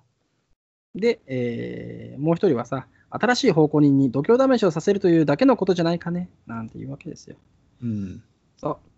で だから、えーその夜はね、お父さんも、お父さんがね、えー布団部屋の廊下のさ、からかみっていうのかな？からかみ、うん、襖だね。妻の子ね、前に座って中で寝ている奉公人が逃げ出さないように番をしているんだよっていうね。うん。なんじゃそれはって感じだけどさ。ね、まあちょっとだから、せっかく聞き出したのに、大した情報じゃねえっていう。ね、まあ、一個あるとすれば、まあ、後々聞いてくるのは、まあ、鬼門にある座まあ敷だそうそうそう、場所だっていうね。まあね。で、えーまあ、おかしな習わしだけど、まあ、それだけだわ、つってさ、二人は笑って、えー笑うんだけど、まあ、ちょっと怖いね。ほんのしばらくすると、断ち切られたようにピタリと止んだっていうね。うん。で、驚いたお湯が二人の方を見ると、二人は揃って両目を見開いたまま、ぼーっと天井を見上げていたっていうね。なんかね、多分バンされちゃったんだろうね、い意識がね。怖い。野岸がだんだんね、えーっと、俺が言いそうなことをね、先回りして言うようになってきたけどね。まあだから多分なんかこう、確信に触れるようなこと言うとこうなっちゃうんだろうね。うん。で、まるで、えーっと、クリテをなくした人形のようだったって言ってるからね。うん、人形のようだったって言ってるから、これ本当にボットじゃんって感じだけど。そうだね。あのさ、ボットで一つさ、あのー脇道それちゃう話があるんだけどさ、大丈夫かな？うんどこで、どこで止めようかなと思ってるけどさ。まあね。えーっと、まあ、えーとね今回編、今回編集が入るっていうからさ、編集されてもさ、居残れるようにさ、いやいやいや、あの編集するったってあれだよ、あの、ちょっと空白あ空白を切るだけだよ。そうですね。つなげて空白を切るだけっていうね。すごい、ついにさ、我々もさ、最後に編集をするようになったんだね。いや、するようになったとかせざるを得ないでしょ、あれ。ああのだって、僕がずっと沈黙しちゃってるところがあるから、あれどうしたの？と思って。うん、えー、そうか。まあ、編集もするっていうね。1まあ、そういうような感じね。あるから。うんあるね。まあ、人形のようにね、なんか急になんかぼーっとなんか空を見、なんかね、うんえ、怖えなっつってさ。で、おゆうは、やべえこ、やべえこいつらっつってさ、うん教えてくれてありがとうっつって、まあ、余儀をかぶった。だだから、教えてくれたことによって、その実は奥の布団部屋入りがやべえっていうことになるっていう。やべえじゃねえか。ね。何も教えてくれない感じがやべえっていう。うん、やばいね。ねそして、えーその夜ですよ。うん、まあ、えらくはっきりとした夢を見たね。うん。で、まあ、よくわかんない真っ暗なところでさ、まあ、お姉ちゃんのお里と手をつないで歩く夢なんだね。でうんえーお里はね、繰り返し、えーまあ、妹おゆうに言うわけですよ。あんたには姉さんがついてるから大丈夫よ、とね。うんで、何が大丈夫なのかな？って問い返そうとしてもさ、まあ、夢の中だからね、うまくこうこう言葉が出ないんですね。で、うんえー闇の中ね、ただ気配だけがね、うーん、感じたんですね。まあ、こう真っ暗なね、暗がりの中、まあ、背後ですね、なんか得体の知れないものがね、お里とお湯の跡をつけてる、くっついてきてるんだね。そうそうだこの辺はだからちょっと、なんつうのかな、イニシエーションを前にして不安にした、不安になったお湯が、ゆまあ、こういう夢夢を見たのかなと、この時点では思うんだけど、まうんあ、後々になってそれだけじゃないってことは分かるっていう。ね、で実は大事な夢だったっていう。で、なんかがね、まあそう、ぐいぐい来るわけですよ。で、まあ変な匂いもすると。で臭いね、っつってね。で、まあそう、妹のさ、お湯が言うと、お里がね、彼女らしくない冷たい口調でね、あれはね、すごくお腹を空かしてるんだよっていうね、そういううんで、えー振り返ってみようかなと思った瞬間にね、あれがうなるような声を上げるのが聞こえてね、まあ、怖くなっちゃうっていうね。そう。で、まあ、あれは恐ろしく飢えてるだけじゃなくて、恐ろしく孤独なんだなとかもね、お湯はなんとなくこう、まあ、感じるわけですね。うん、ここはでもいいディテールというかさ、恐ろしいだけじゃなくて孤独っていうのは、化け物って孤独ですもんね。そう。結局ね、あのーあ、そうそう。このね、布団部屋をね、もしまん誰どの漫画家が描くかっていうさ、まあ、あるじゃないですか。うん。だとしたら、これはね、藤田和弘ですよ。あ、そうなんですか。うん。あの、化け物側の悲しみよってこと？まあ、化け物側の関心もあるけどね、このね、小まあ、この幼子のね、里いなんかね、感じと、うん。まあ、お姉ちゃんのね、この、凛とね、筋が通ったところもね、ああ、藤田和弘であればね、うん。バシッと書くと思うね。あの、細身の女の人、めちゃめちゃすごい巨大なものと戦ってるからね。そうそうそう。うん。これはね、ビッと書けると思う。ああ、わかるわ、それは。そんな感じですよ。で、まあ、それをね、実はね、さっきそんなことを思いながらね、あのー夢のシーンは、あのーちょっとあ読んでたんだけど、で、さらにそのさ、今まさに言ったその、森言ってたその、化け物が孤独なのだっていう世界観もさ、うん。藤田和弘の世界観だなと思ってさ、うん。白面のものもさ、まあ、後ろ虎読んでるかどうかは知らないんだけどさ、乃木さんが。ああ、えっ、と、ちゃんと読んでない。飛び飛びで読んでた、連載中に。あれもね、白面のものもね、まあ、最後やっぱりね、孤独だったからっていうさ、ああ、あ。最終回そんなんだったっけか。最後はそう、赤ちゃんになったね。子供みたいなやつなんだっけ？うん、いや、そんなことは全然なくてね、まあ、本当になんか悪の権権下みたいな感じなんだけど、最後の最後、し散るま散るときには、あのね、本当赤ちゃんになりたかったんだみたいなね、そんなシーンがね、パッとね、絵だけでなんか出てくる。あやっぱその孤独感みたいなものをね。あのなまあ。藤田和弘さんならあの書けるんじゃないかなと思いましたけどね。うんえー、で、まあ、目を覚ましますね。目を覚まして、まあ、とってもね、サッドネスだって言ってますね。そう、おさあのお湯がね、突然さあの、とてもサッドネスだった。なんで、なんで急に英語になるんだって。笑っちまあゃったよまあまあ。そうね。えー日が高くなってね、夢の細々としたことは忘れてもさ、これさ、すごいいいな、おいいなと思った。生姜やみょうがの葉、うん噛んだ時みたいに、悲しみの切れっ端の匂いだけがかなり長いこと口の中に残ったっていうね。うん。これがね、感情、味とか匂いみたいなものに例えるっていうのはうん。結構通で、通な感じですよね。そう、そうなんだけどさ、これもさ、どっちの悲しみなんだろうね。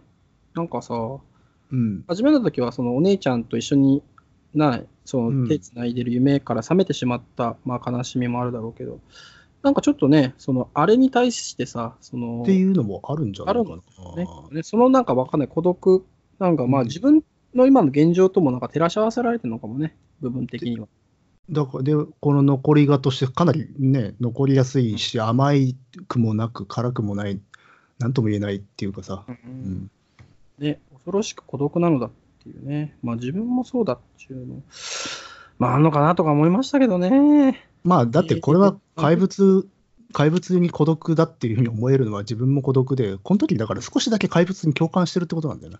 一瞬だけね。あるのかもね。そうそうそう。わ共感というか分かってしまったっていうところはっていうか、うん。まあ、そういう優しさがこの姉妹にはあるので、この勝負、勝ってるんですよね。うん、そうだね。確かにそうです。えー、で、一方ではですね、一方ではね、昨日見た夢のことを思い出してさ、うーん、布団部屋で寝るっちゅうのも何なんだろうなとかさ、こう、あんまり考えちゃうもんだからさ、まあ、テキパキしたね、まあ、いつもはまあ、ちゃんとやる働き手、まあ、シータみたいな感じでさ、あの 超有能っていうね。超有能な働き方をするんだけど、今日はね、えー半日のうちにね、おみっちゃんに3回も叱られちゃうヘマをしちゃったな、みたいなことも言ってね、言ってますけども、うーん、で、えーまあその夜ですね、まあ真夜中近くなってからね、おみつが迎えに来ますよ。うんで、その時はね、だから、なんかずっとドキドキしてるもんだからさ、帰って少しばかりほっとしたような気持ちにもね、なってるんだよね。うん。ね。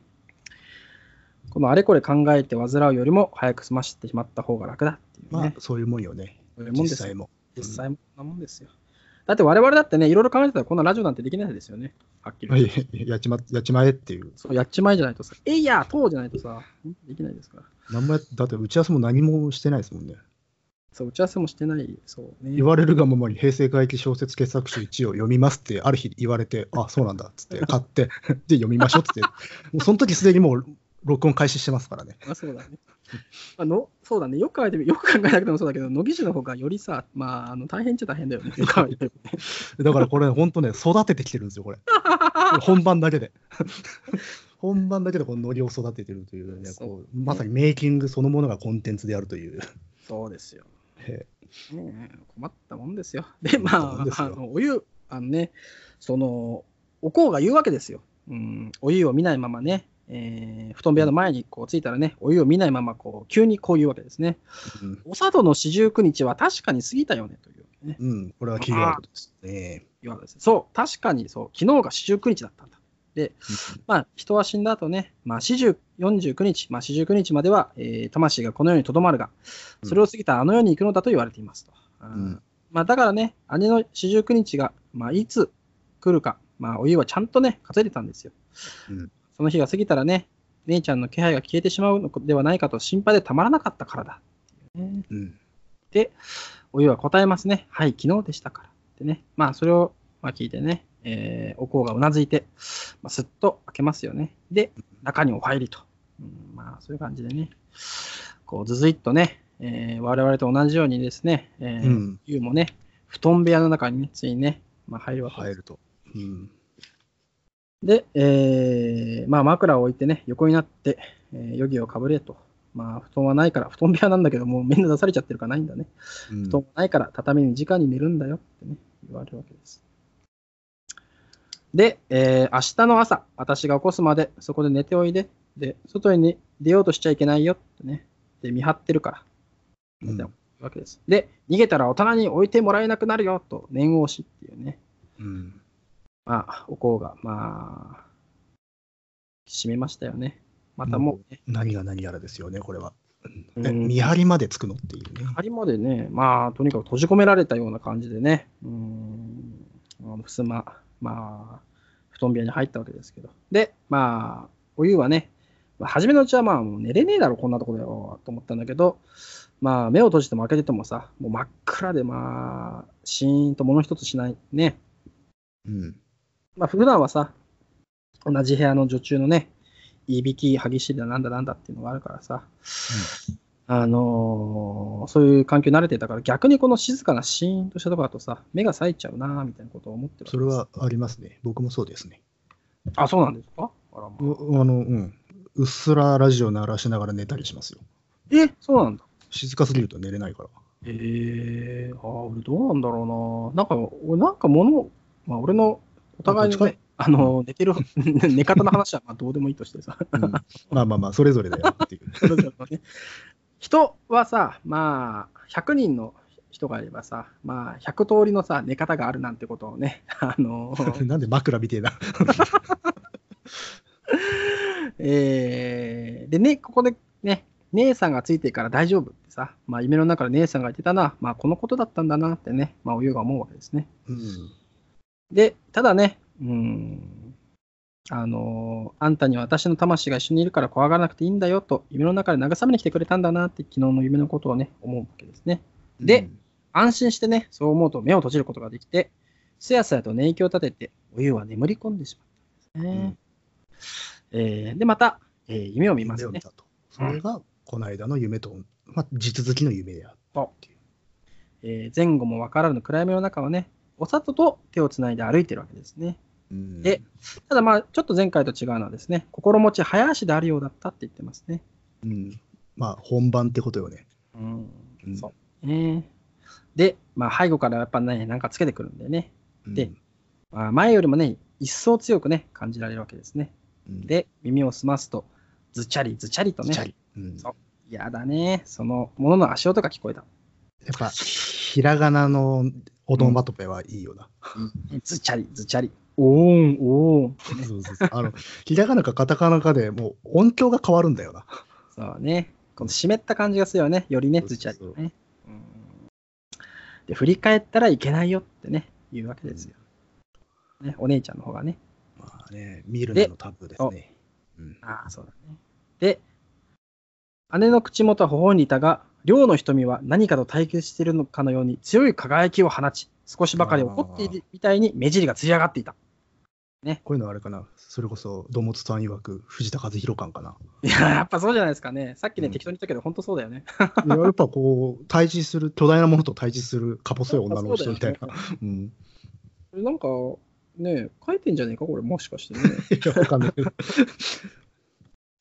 で、まあ、ずっちゃりずちゃりっつってさ、足も足音が迫ってくるわけですよ。で、えーそのね、鼻息なんかもさ、まあ、呼気なんかもね、えー胸の悪くなるようなさ、匂いがさ、お湯の首筋に、もう首筋にかかってるんだよ、そのさ、声がさ。息が臭い。まあだ、死死死人の息ってことよね。ああ、そうね。でちょっと回想でね、お湯がね、えっ、と、まあ、3年ほど前にじい様が死んだ時のことをちょっと思い出してね、まあ、じい様がね、えー死ぬ時のね、あの看病をしてたんだけど、まあ、その時のね、あの吐く息もね、めまいがするほどに臭かったってねう。ん。どんな心の綺麗な人でも死ぬ間際には腹渡が腐ってしまうから、息が臭くなるものだってね、お父さんが教えてくれるんですね。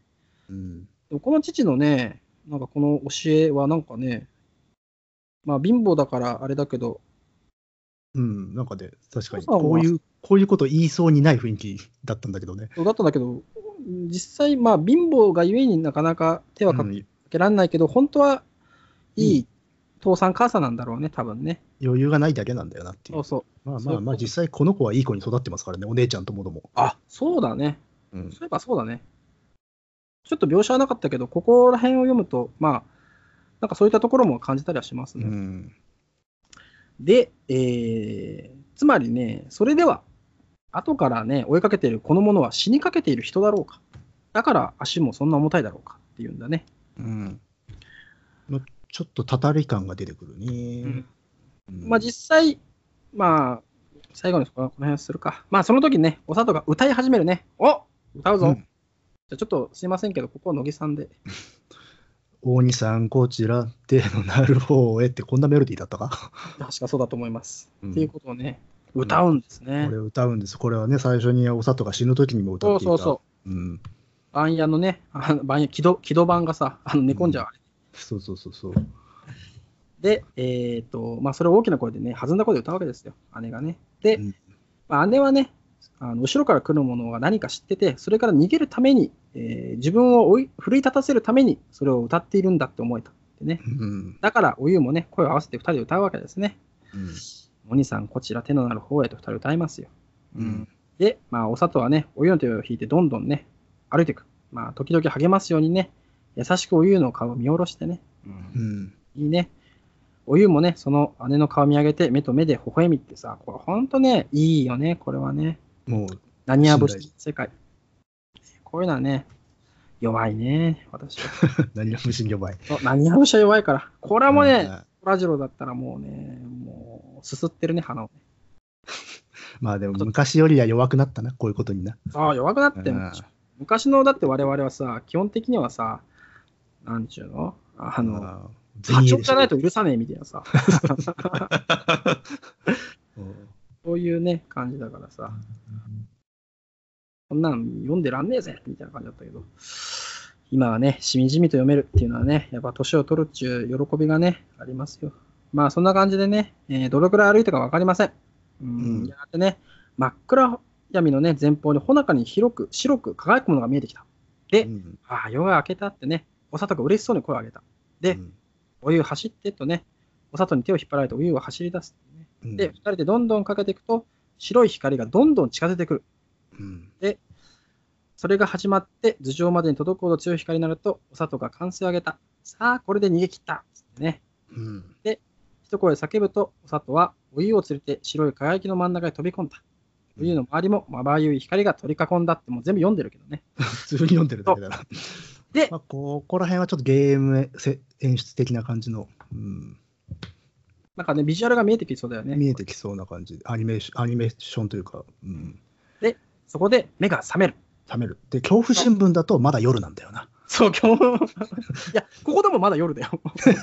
あ、そうそうね。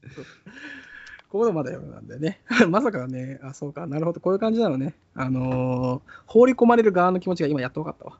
あ恐怖新聞っつって今さ、うんうっつって頭にパッと浮かんだのがさ、百太郎の方でさ、やべえと思ってさ、そこでずれる。取れねえ。そう。でね、あとにかくね、はそこで目が覚めて、あのーはっと見起こすんですね。で、まあ、さっき言ったようにね、座敷の中はまだ夜うん夜な夜なんで真っ暗な。だけど、お湯のすぐ後ろで何かがみじろく気配がするんだよね。まあうんそう。で、お湯がそれを振り返るとね、暗が暗がりの中ね、その枕元にね、闇より、えーなお暗く暗く黒いものがうずくまってる。で、うんそれがね、体から発する悪意のようなものを目で見るだけでなく、えー手で触れているかのように鮮やかにお湯は感じ取ることができた。うんそれはうまくように声を上げたんですね。えーここはちょっと、あの、乃木さんに言ってもらおうかな。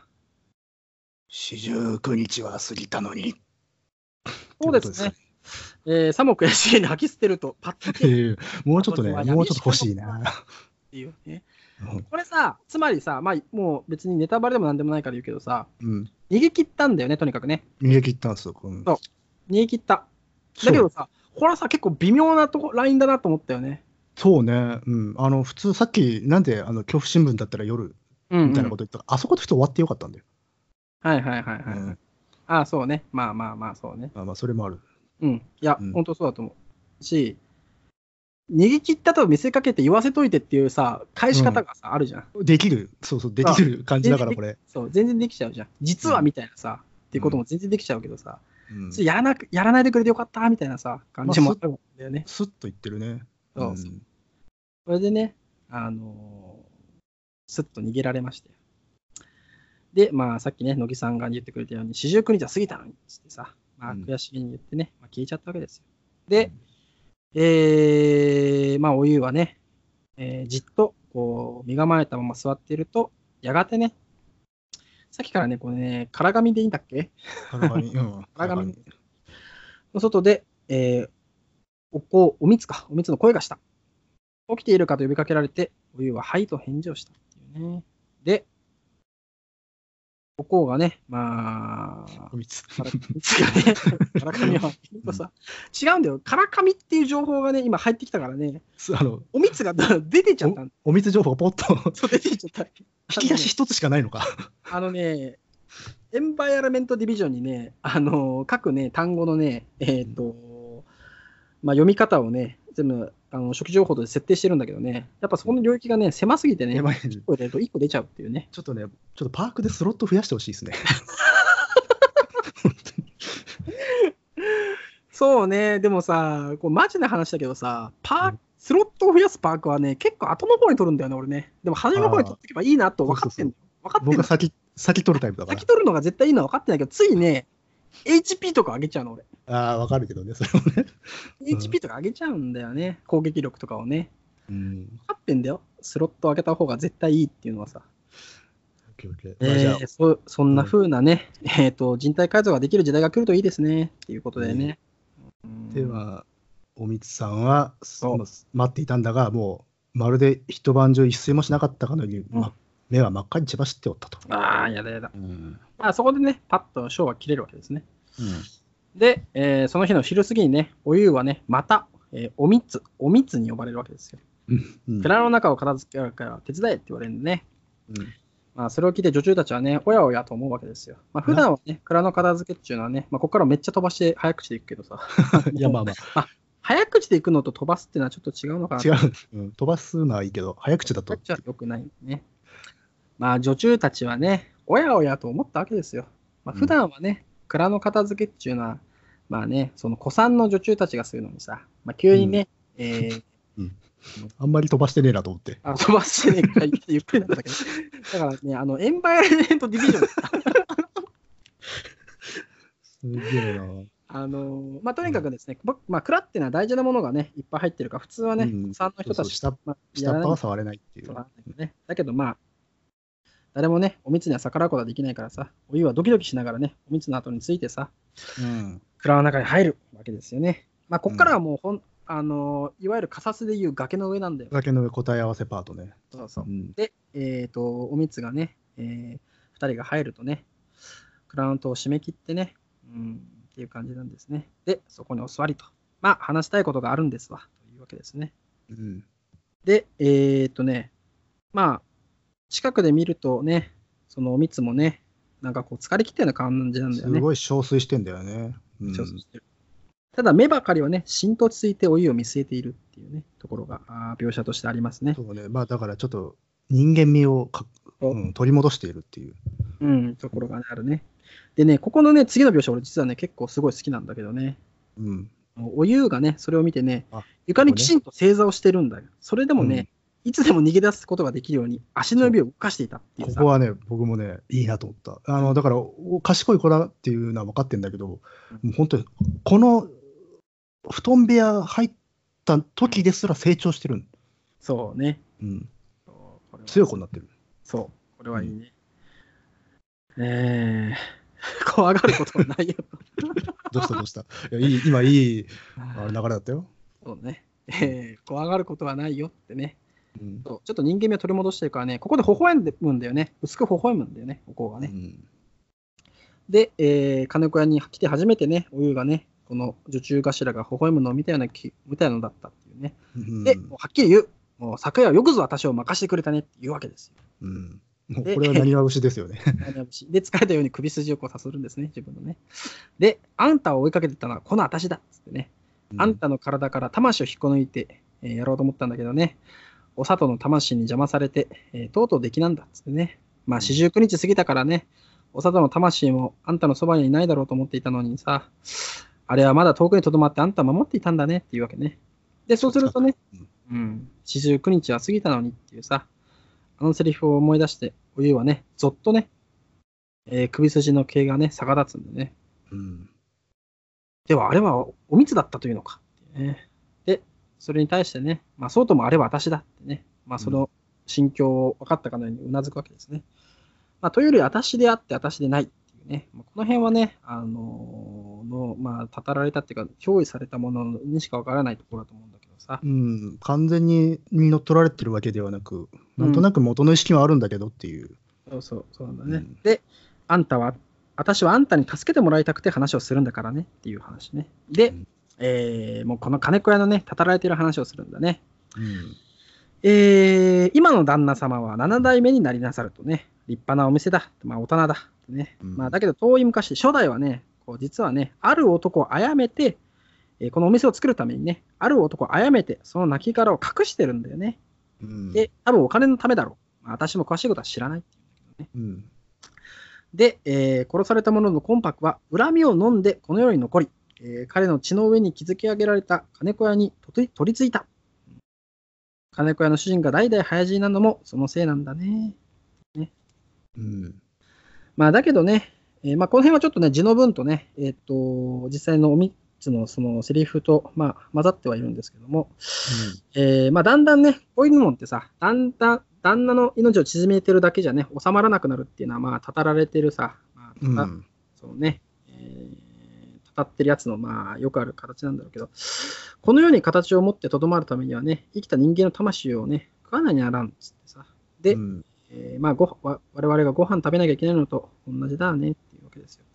まあ、そのためにですね、まあ、まず、奉公人の一人の体に乗り移って、家の中に入り込み、他の奉公人の魂を抜き取るようになった。うんまあだから、音量だったのがもう鬼になってんだよな、この時点ではな。ああ、そうだね。鬼になっちゃったんですね。うんまあ、それがまあ、もう、だってまあ、100年も経ってるわけだからね。うん大人もね。まあ、そういうふうにな変化していったんだね。で、まあだうんうん。うん、うん。でどうしたどうしたどうした？リズムをぐ乱してしまったか。いやいやいいんだ、いいんだ。うんあのね、もう我々もね、もう何時間喋ってる、喋りっぱなしか分かんないからさ、2時間ぐらいだよ、もう。だってさ、うん、今は分かったけどさ、例えばさ、ジャンクだってさ、CM 入んじゃん。あるよ。うん、その隙にさ、なんかさ、お茶飲んだりさ、飴舐めたりさ、なんかあるじゃん。いやいやいや、やったっていいけどね、それを。間切ればいいわけだから。まあ、確かにさ、今回特に編集入るんだからやってもよかったな。まあね、そうそうそうそう。まあ、そんなことでね。え前回前回よりもペースは落ちてるからね、これ、今回。そうね、いや、落ちてるし、まあ、最後だからちょっとね、まあ、まあ、しやろうかなと思ってんだよ。オッケーオッケで、えーまあ、そういうね、えー奉公人がさ、まあ、の一人に取り付いてっていうことをするわけですよ、まあこの鬼がね。で、ー。うんその今がね、私だ、まあ、つまりおみつに取り付いてる。ね、そのおみつがこの、えー大人に、えーこの家にね、あだなそうとして取り付いてる魔物に乗っ取られているんだよっていうことをね、告白するんです。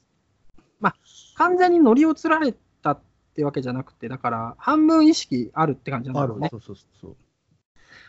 まあ、もしくは、あの今さ、今っていうか、えっ、と、お湯の魂の取り込みを失敗したわけ、してさ、ちょっとなんかさ、鬼の方も弱ってるから出てこれたのかもしれないね。それはあるかもね。あの、うん、魔的なエネルギーが少し低下しちゃってる、その隙を縫っておみつも、多分普段はもうちょっと、うん。あのー弱々しい意識なんだろうと思うんだよ。ね。字のオリジナルも。そううんそう鬼の方が立ってると思うんだけどね。まあ、で、えーおみつがね、ここへ効果があったのは12の時でね、悪いものに疲れたのは20歳の時だから結構間があるんだね。うん。で、えっ、と、まあ、その時のね、彼女は、この、えー金子屋の歴史の一番若い女中頭になったばかりでさ、まあ、ちょっと鼻が高かってね、まあ、調子乗ってたんだろうね。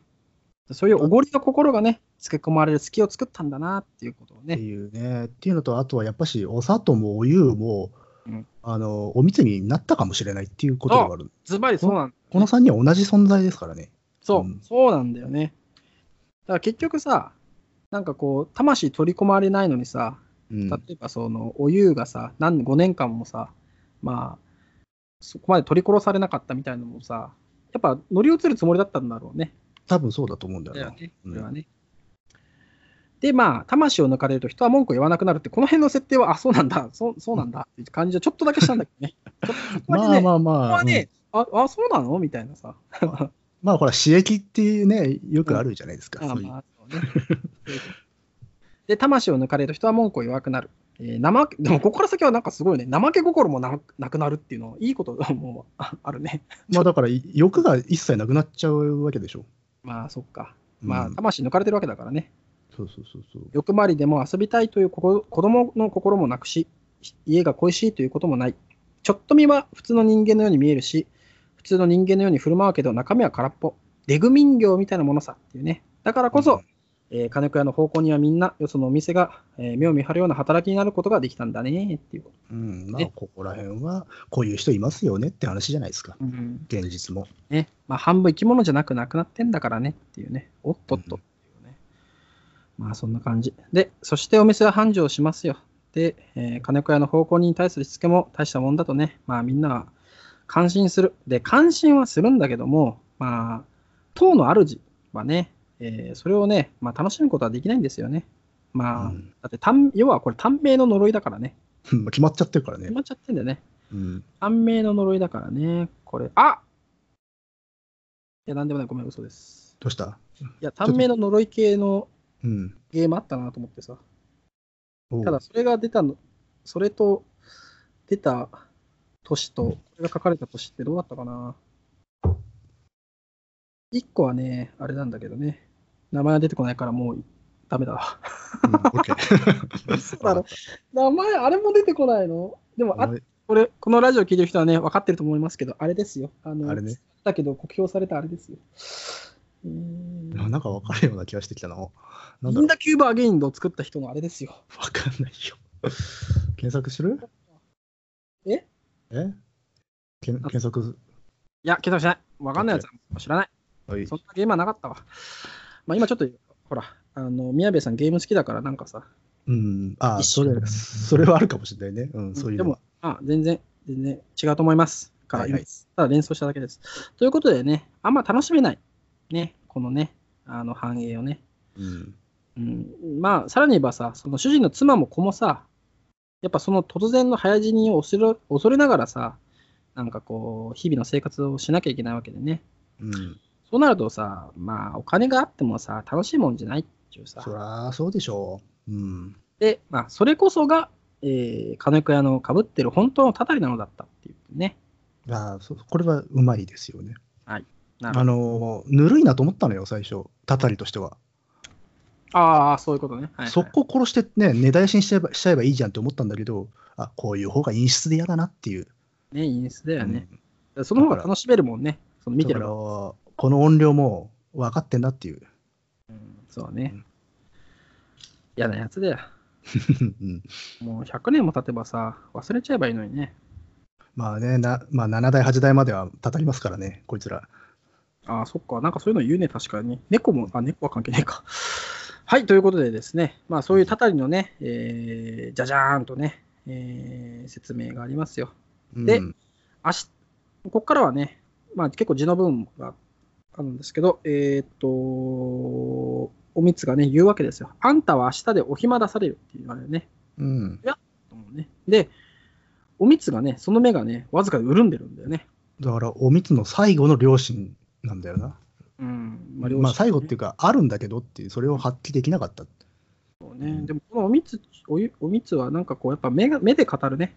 そうだね。最初もその、あの、褒めた時も、目が全然笑ってねっていうところで、状態を示してたしね。うん、で、えー、まあ、その、旦那とおかみさんにね、そう言うってね、あんたがいると店に良くないことが起こるって言うからっつってさ、で、うん、それいいんだってね、あんたはもうここに置いていけねえな。で、ただね、えー、出ていく前にやってほしいことがあるっていうわけですね。うん、台所の水上の後ろにね、お榊を、お榊って先生何ですか？榊ってほら、あのー、神社の神職の人とかがさ、祝詞とか、あの儀式やるときに振ってる葉っぱみたいなのあるじゃん。はいはいはいはい、あれか。まあだから、神聖なもんですわ。うん。塩を一つかみ隠しとくから、今夜牛蜜時になったら、えー、あんたこっそりあの布団部屋に行ってね、えー、座敷の中に投げておくれっていうわけね。きっとだってね。それさえしてくれたら、もう何も怖いことはないよってね。うん。で、このおみつがね、頼むよって言ってね、お湯の肩をぐっとつかむ。で、その力の強さもね、さることながらね、すごい手が冷たいんだね。うん。紐の上からでもわかるぐらいね。で、お湯は身震いをね、またしました。ね、で、はい、お約束しますと、震える声で答える。うん。まあだから、この手の冷たさっていうのが、もうおみつがこういう、まあ、心を少しでも残してはいるんだけど、もう帰ってこれない領域にいるんだっていうのはね、伝わっていいですね。うんそううんで、あんたにはお砂糖の魂がついてるから怖がらなくても大丈夫だよってね。あの子には負けたやっぱり大した度胸からしっかり者だったってね。しっかり。うんなんかね、この辺もいいよね。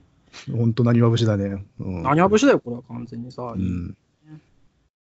で、私、昨夜あの布団部屋で母あ姉さんの夢を見てましたってね、お湯が言うと、うんそうかいっつってね。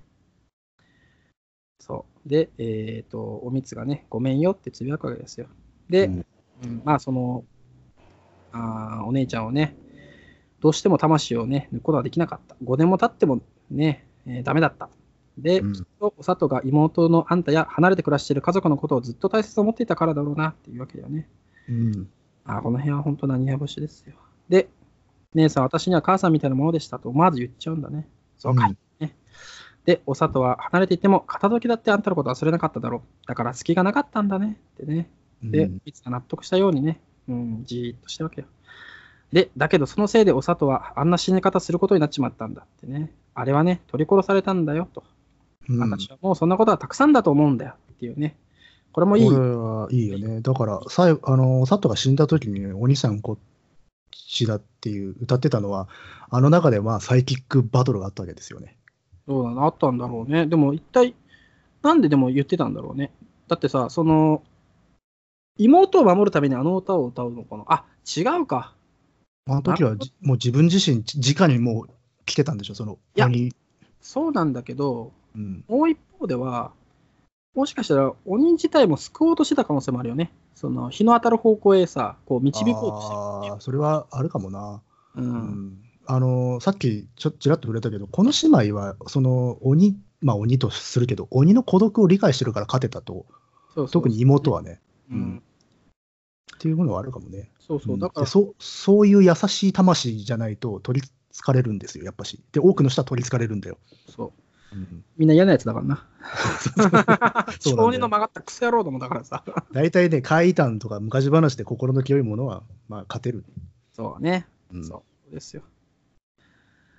なんだね。あでもここでね、あのーそうつぶやいてね、こう、おみつもね、よしっつってさ、クラウントをバッと開けるわけですよ。で、うん外のね、つ日差しの中に出ていくとさ、地面に影がね、まあ、さっと落ちるわけですよ。で、うんそれをね、まあ、見ることもなく、それを見るとさ、お湯は危うく、あっと叫びそうになった。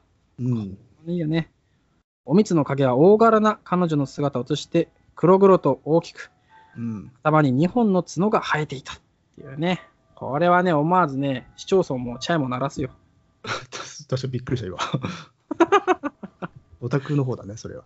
こっちの方ですけどね。あのね、これね、僕最初ね、ちょっと笑いちゃったっていうか、ちょっとチープだなと思ったのよ。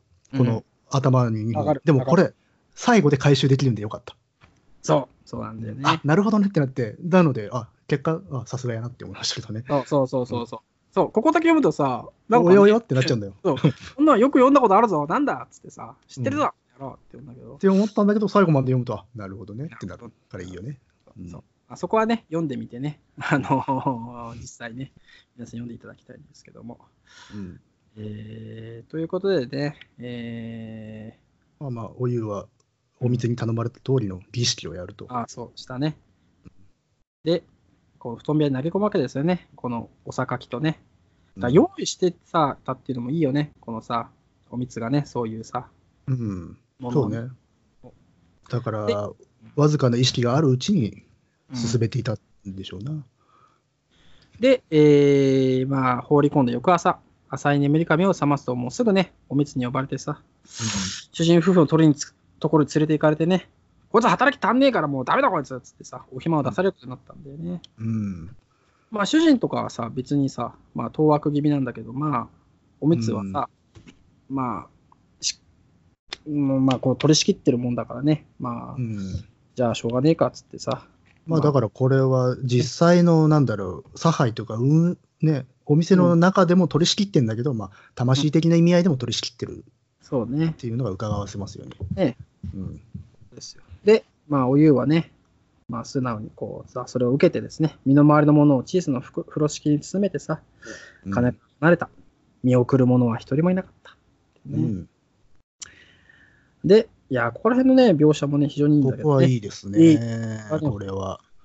あの大島村の手前まで来て、お湯は初めて怖くなり、膝がガクガクと笑ってしまって、それ以上一歩も動けなかったは歩けなくなった。うんだから、まあ、気丈でね、利発な子なんだけど、やっぱり子供ですからね、そうだよね押。し隠してきたものが安心して一気に出てきたそうそうそうきたっていうところが。うん、だからこの膝のガクガク、ぼね、すごいあ怖いんだろうなと思うと同時に僕らはほっとしてんだよ。ようやくここで恐怖を出してもいいっていう。そうそうそう。ね、これはね。で、通りがかった村のおじさんがお湯を見つけて背中におぶって家まで連れて帰ってくれたっていうね、このね、補足もね、いい。いい村だなと思ってさ。まあ、江戸はね、こういう身身分きついけど、こういう人情もっていう。共同体だからね、守っていかないと。で、えーそれから10日ほど経ちましてですね、うんうん名古屋が火事になったという噂が、えー聞こえてきましたと。うん。もうまさに。きりしないね、火事でございます。えー主人が焼け死に、屋敷も店も跡形もなく焼け落ちたという、あそういうことが。アッシャー家の崩壊みたいな感じですね。そうですね、これはね。えーその数日前ですね、こう女中頭のおみつがね、これなんて読むんですか？うん？んおみつがこう出本。出本うん。まあ、どっか行っちゃったっていう。が行っちゃう、どっか行っちゃってね、えー姿を消していたのでね、町役人たちや岡っ引きは、まあ、このおみつがね、まあ、不審火と関わりあるのかななんてことをね、考えて行方を探しているっていうんだよね。うん。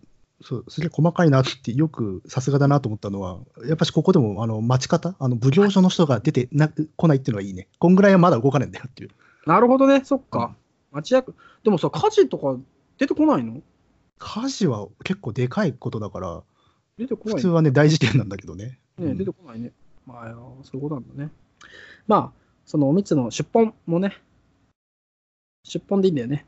うん。ね、不可思議なことだったが、うん、彼女の身の回りのものはすべて、まあ、部屋の中に残されていたんだね。で、彼女がね、その金子屋を、まあ、出るところも誰も見てなかった。うんた。だですよ、ただね、彼女が姿を消したと同じ日、同時刻、同日にですね、まあ、同時刻かわかんないですけどね、えー彼女の部屋から赤い着物を着た見慣れない20くらいの女が現れて、そのままするりと外へ出ていくのを女中の一人が見かけていたおー階段だね。回なんですよ。で、うん彼女の話を聞いた、えー大番頭がですね、その不思議な女の姿、形や着物の柄が、若い時の、えーおみつによく似ていると言ったが、人がにわかに若返るわけもないので、話はそれに聞いてしまったって。これね、これはだから結構重要なとこですよね。つまりどういうことよって感じこれだから二十歳くらいって言ってんだよ。けど最初の方にお里も16だったんだけど、見た目は二十歳くらいに見えるって言ってんだよね。あー、いや、でもこれはさ、二十歳っつって、まあそこの、あーでもそこのリンクもあるか。そこのリンクもちょっとあるけど、あれだよね、たたられ、の呪われたっつうかさ、うん、うんもうそうそうそうそう。あれものだからお、おみつ、だからこれ、おみつであってもいいし、まあ、ちょっとお砂糖のイメージもかぶってんのかなっていう、迷うような感じにはなってるよね。そうね。まあ、20歳ぐらいって言ってたね。まあ、そこのリンクあんのかな？確かに。なんか、いや、あの最初のね、二十歳くらいっていうのはちょっと不自然だなと思ったんだよ。別にそんな設定いりますかねっていう。ああ、そっかそっか。確かにね、そうかもしれないね。うん、まあ、わからんけど、たださ、あそうか。あいや、ん？あどうなんだろうな。あ要はさ、さっきさ、さっきさうん、乗り移るか、次に乗り移ろうとしてたって話をしたじゃない？そのさ、うん、獣がさ、あの、うんお姉ちゃんの方にさ、うん、でもさ、その、年派もいかない若いやつに取り付いてもしょうがなくてさ、うん。やっぱこの、ああ、ダメだ、うまく使えないな、これ。20くらいの やつに取り付く。なんでもない、なんでもない。でまあ、でもまあ、二十歳ぐらいに取り付くっていううんのはあるであるのしょかもね。う。で、でだからこれが確実のお密だと言い切れないようには書いてるよなっていう。確かにね。うんああ、そうだね。よく似ているかっていうね。確かにここさ、よくわかんないんだよね。うんそれは一体何なのかがわかんないもんね。だから両方なのかもしれないよね。っていうか、あとは、それぞれがそれぞれ、なんていうのかな、可能性の、もう一つの可能性の自分だっていう構造があるじゃん、これ。うん、あるね。お湯やおお砂糖はお蜜になったかもしれないし、逆に言うとお蜜はお,、うんお砂糖にもなり得たし、お湯にもななり得た。で、一番良かったのはお湯のように、まあ、うんここを出ていければよかったんだけど、それが叶わなかったっていうんで、まあ、ちょっと魂を共有してるようなところありあるじゃないですか。ああ、そうね、確かに。うん。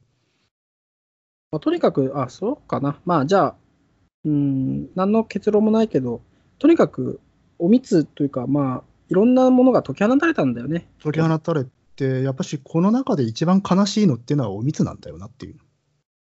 うんうんうん。ああ、そうだね。この中で悲しいのは確かにお蜜だね。そうか。まあでも、こういう形でね、解き放たれて、で、うんまあ、ここですね。カジナとしばらくして、金子屋に立ってた辞書を掘ってみたところ、これ、北東の角ってさ、うん紐、鬼門ですね。ああ、やっぱそうなんだ。で、北東の角のところ、で、多分北東の角にさ、布団部屋もあったんだろうか。あ、そうそうそう、それは、うん、上に言ってて、ほあの屋敷の北東の角にある部屋だと書いてあった。ね。うん、で、人の骨が出てきた。とても古い骨で、まあ、変形して、ほとんど元の形をとどめていなかった。うん、ちょっとここから先は乃木さんにお願いしたいな。そそのせいで頭に角が生えているような形になっていたという、どこの誰の骨であるかということはとうとうわからなかった。あるいは人の骨ではないのかもしれなかった。っうん。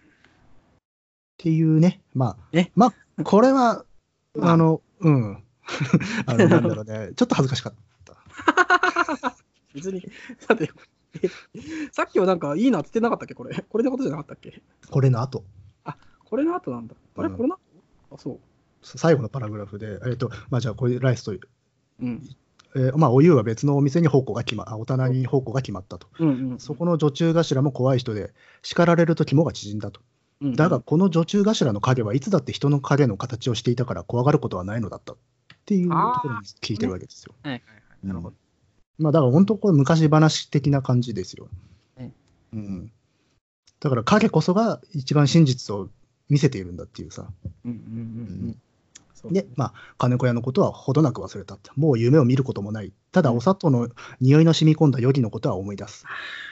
うん、火事になってしまうのならば、あれだけは持ち出したかったと、懐かしいような気持ちになって、お湯はしみじみと考えるっていうのが終わり。停電ってね。ででんこのしみじみと考えるっていうね。いいですね、これがね。いいね。我々もね、あーしみじみとなっちゃいますよね。うん、いや、これね、しみじみと考えたとか考えるのであったじゃなくて、しみじみと考えるっていう、あ、そうね。確かにそうだね。しみじみと考えるっていう、もうね狡猾な当て方か。浮かぶんすよ、お湯のその顔が。多分だからね、方向でまあ掃除なりなんなりをしてる作業の合間にちょっと何か見上げたような表情っていうのがすぐ浮かんでくる。あううん、で、まあ、それは、その顔っていうのは非常に成長しているし、うん。うんなんかね、確かにね。っていうのがすごく垣間見える、なん文章だったなと思ってね、いいなと思いました。ね、これはね。いやー、ということでね、えー、まあ、足掛けね、何日か、まあ、1ヶ月ですかね。うん平成回帰小説傑作集1、東正夫さん編集のね、この本をね、ディティクティブしましたよ。ああ堂本さんは最後どうでした？布団部屋。感想としては。総評をお願いしますよ。総評で言えばね、まあ、あのーまあ、うまさの話はまあ、置いといてね、うん。どうなんでしょうね、これをね、この平成回帰小説傑作集の一番最後を飾るものとして、どう捉えるかっていうところだよね。うん。まあそういう意味では、あーこのしみじみを考えるっていうところでね、うーん、まあちょっと総評にはなってないんだけど、今一瞬この小説全体のことをね、今しみじみと考えてしまったんだけどね。うん。このか平成回帰小説傑作集とは何だったんだろうな、1話ねっていうのをね。えー、総評にはなってないんですけどね。えっとね、まあまあまあこれはね、まあ、言ってみれば雪で帰りし物語ですよ。うん。あのーまあ、物語の最も基本のモチー構造ね。フとしてはね、基本中の木っていう感じがすごいするよね。うんその少年、少女がさ、まあ、まあ、これは少女だけど、少女がさ、まあ、肉親の特にゴーストの力を変えてさ、ああ大きい悪を退治する、そして、えー、と戻ってくるっていう話だね。そうね。あの、まあ、しかもまた、方向に出るけどさ、まあ一旦は、まあ、あいやいや、その方向はもう、あの、うん彼女の人生としての、うん、取り戻された人生の方向だから、いいんですよ。いいんだよね。だからまあ、そういう意味ではね、すごくオーソドックスというかさ、うん。だから上手い人にしか書けねえなと思ったね。あのそうまさまさに行ってきて帰るっていうのは、あのビジュアルとしても表現されてて、あの夢のところでね、まあ、抜けるわけだよね、飛んでる。そうそうそうね。そこから正常な世界に帰ってるっていう。そうね。うん書いてるねそういうところが総評かな。まあ、総評したことないんでね、うまく言えませんでしたけど、そう思いました。あーまあでも そういうのはあると思います。あとね一個だけあるんですよ。うん。あのーおみつの名前ね。うん。そのさ、最後、最後っていうか、夢の中でさ、化け物と戦うときにさ、えっと、光の中へさ、走っていくんだよね、二人はね。うん。だからこれおみつなんだよね。分かった。おみつの元に走っていく。それとも、おみつを象徴している何かっていうこと？うん、だからおみつ、これね、ちょっとまあ、ちゃん、もう一回ちゃんと読まないとね、ちゃんとそういうふうに読めるかどうかわかんないんだけどさ、でも、おみつっていう名前は要は光なわけじゃないですか。うん。で、ある一方のその別なペルソナとしてさ、その呪われ呪われた、悟られたさ、真っ暗なさ、やつがさ、まあ、二つあるわけですよ。うんおみつの中にさ。で、この夢の追いかけっこで、その光側、要は人間っぽい、うん、本来の、本来の魂。光のおみつと、そのまあ自分じゃないけど呪われてしまった自分を背負ってるそのさ、追いかけてくるずちゃりずちゃりうあれはまあ同じものでは多分あるだろうなと。あだから、おみつの内面みたいなものを、このおお里とおゆうはうん。ある、ある種アドベンチャーしていただいうしこ、とだ。おみつがいる場所はさ、うん。布団部屋の外なんだよね。そうなんだよね。そうそうそうそう。あ、それは面白いね、確かに。そうそうあの、要は、布団部屋がそういう魔的な場所だとしたら、そこから脱出した時に待ってるのはおみつなんだよな。そうそうそうそう、うんだからね、閉じ込めてるんだけど、うん、実はね。だけど実はおみつは待ってもいるんだよな。そう、名は体を表しているようにね、おみつの方が方角に走っていくっていうのがね、実は脱出ルートなんだよね。うん。だからっていうのが、お、おそれは素晴らしいディテクティブじゃないですか。お珍しいな。小木さんなんてね、本当ね、どうもと罵倒することしかないんだけどね。安心しとるやんか。いや、でもたあ、言われてたら確かにそうだと思って、おみつの元に帰ってくる話なんだっていう、そうそう本来のおみつの元にねっていう。そうそうそうそう。逆逆に言うと、おみつは彼女たちが自分のところ、その本来の魂に帰ってきてくれないと、うんあの戻れないんだよね、本当にだからうん、これはだからおみつを救済する物語でもあって、ただ悲しいのはおみつへの救済っていうのが、もう店ごと消すしかなかったんだっていう。そうだね。うんまあ、そうですね。まあ、うんそれがね、うん、結果でもこれはあれなんじゃねえかな、そのたたりの元になった人の供養にもつながることだから、全体としては救済の物語だったと言っていいんでしょうね。うん、まあ、それはね、そうだよね。骨出てきたんだしっていう。そううんそうだね。骨出てきてんだもんね。それは確かに救済だわな。まあ、そんな感じでですね、あいや、いいですね。素晴らしい切れ味でした。語尾がだんだんこう上がって大きい声を出したってことは、そろそろですね、終わりの時間もまあ近づいてきたんじゃないかなということでね。あと一つ言っとくと、これはいろんな人たちの人生を奪う物語だっていうことですよ。たたりってのは人生を奪うことだっていう。ほんとね、たたりっちのは怖いよ。だから人生を取り戻したおゆうのお話であり、人生をもう取り戻すチャンスはなかったけど、その光だけを見たおみつさんの救済の物語ではあったということで。うん。ね。ねうん。だからやっぱさ、最後その話を持ってきたのはいいことで、いいことだよね。うん平成回帰小説傑作集の中で最後さ、そのさ、救われる物語を持ってくるっていうのはさ、いいよね。1でね。いいしまあとは、そうだとね、わかんないけどね。2と3がどうなるかわかんないからさ。まあね、どうかな まあ、あとさっき最初に喋った、まあ、ちょっとこう、平成のね、現代批評にもなるじゃんっていう。ああ、そうだ、その話がね、総称としてあったね。そういえば、ブラック企業論ね。だから、いや、妖怪とか怪談っていうのは基本的にあれは言い換えだからね。うん、社会とか。うん。だから、そこの、なんか、社会とか人、共同体の中のね、その圧力とか歪みとかそういうものを形にしたものが怪異だとすれば、まあ、これは十分な批評になるので。うんで、まあ、ブラックだったりとかさ、あとはこのなんつうのかな、組織みたいなものに魂抜かれて、デクみたいになっちまうよっていうのもさ、そういうふうに読めないことはないよね。そうね。だからこういうのは平成らしいっていう、24時間働けますかとか、狂気なことを CM で流してた時代っていうのがあるわけで。ああ、あったねうん。もっくんが CM やってたもんね。そうそうまあそういうのも受け取れるかなという。確かにね。なまあだから僕はあのあらこれの最後にはふさわしいのかなとは思ったう。んうん。なるほどね。もちろんこじつけといえばこじつけなんだが。いやいやいや、それはね、非常にあると思うよ。ディクのように働くっていうさ、人たち。つまりね何にもよ。で、これさ、言ってみれば顔なしじゃん。っ顔なしですね。ねそうそううんていうことを言ってるともうさ、どんどんさ、またね、話が進んじゃうからさ。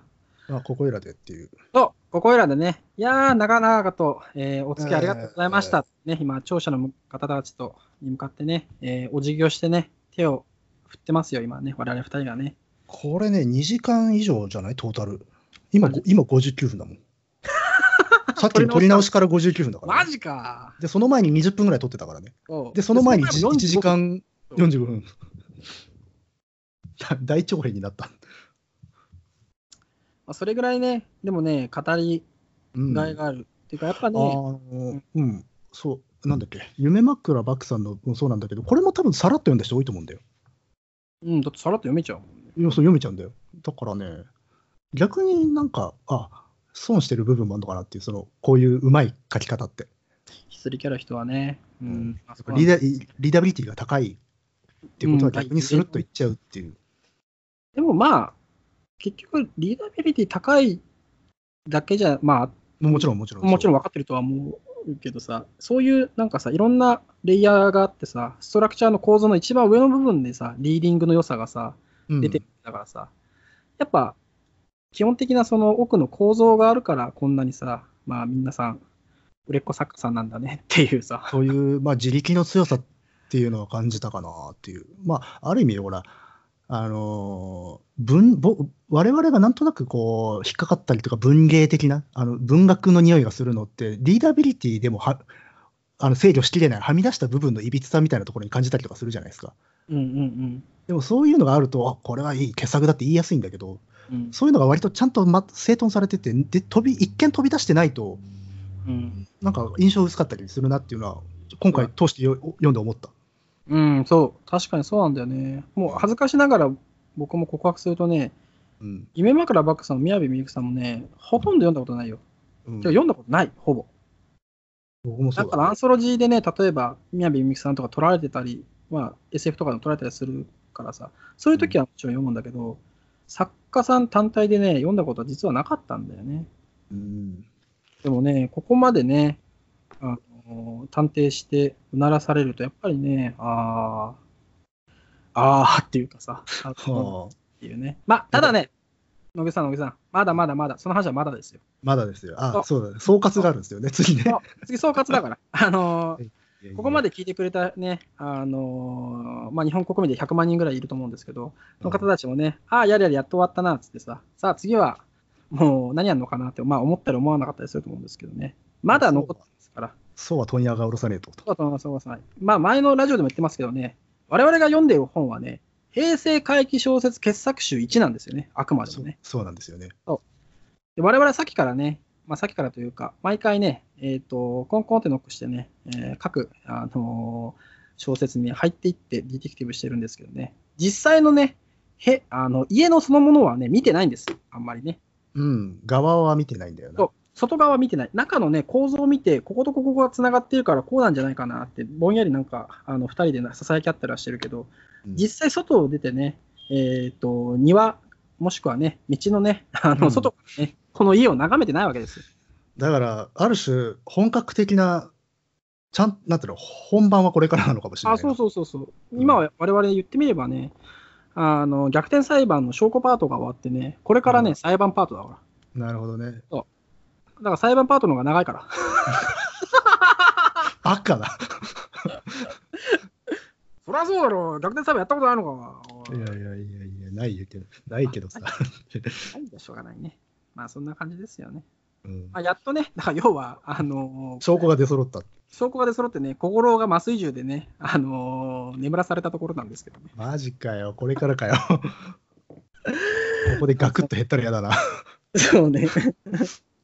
いや、でも、あの、アンソロジーってそういうことだからねっていうことそうよね、。アンソロジーでそういうことですよ。必ずあの変者の方がね、意図を持って組んでるわけだから。その意図をね、で、その意図をさ、なんかさ、おそらく東さんもさ、これあんま実はまだね、解説読んでないんですよ、あえてね。あだからね、その解説をね、もうなんかこう、次はね、ちょっと参照しながらいこうかなと思ってるんだけどね、実あ、は、ね。なるほど。そう。それを、まあ、要はね、この最後の弊社解説をね、ディティティブしながらね、全体像をうんさらに、あのね、なる深ほど。掘りしていこうっていうことですから。変じゃ解説を一辺として、証拠としてあ、そうそうそうそう。当然見るわけですね。うんそれでね、まあ、蹴りをつけてやろうかなと思うんですけどね。なるほど。素晴らしいですね。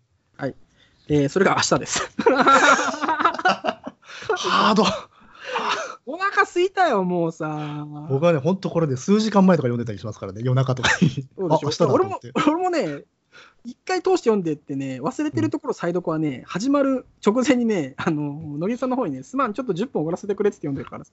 さあ、それでちょいちょい遅れるのか。今日はね、本当にそうだった。ごめんね。あちょっとね、あの準備は遅れたっていうのもあるんだけど、それを含めて。あじゃあ、そのような感じで次回、楽しみです。ーはい。はいはい。まあ、そんな感じだよね。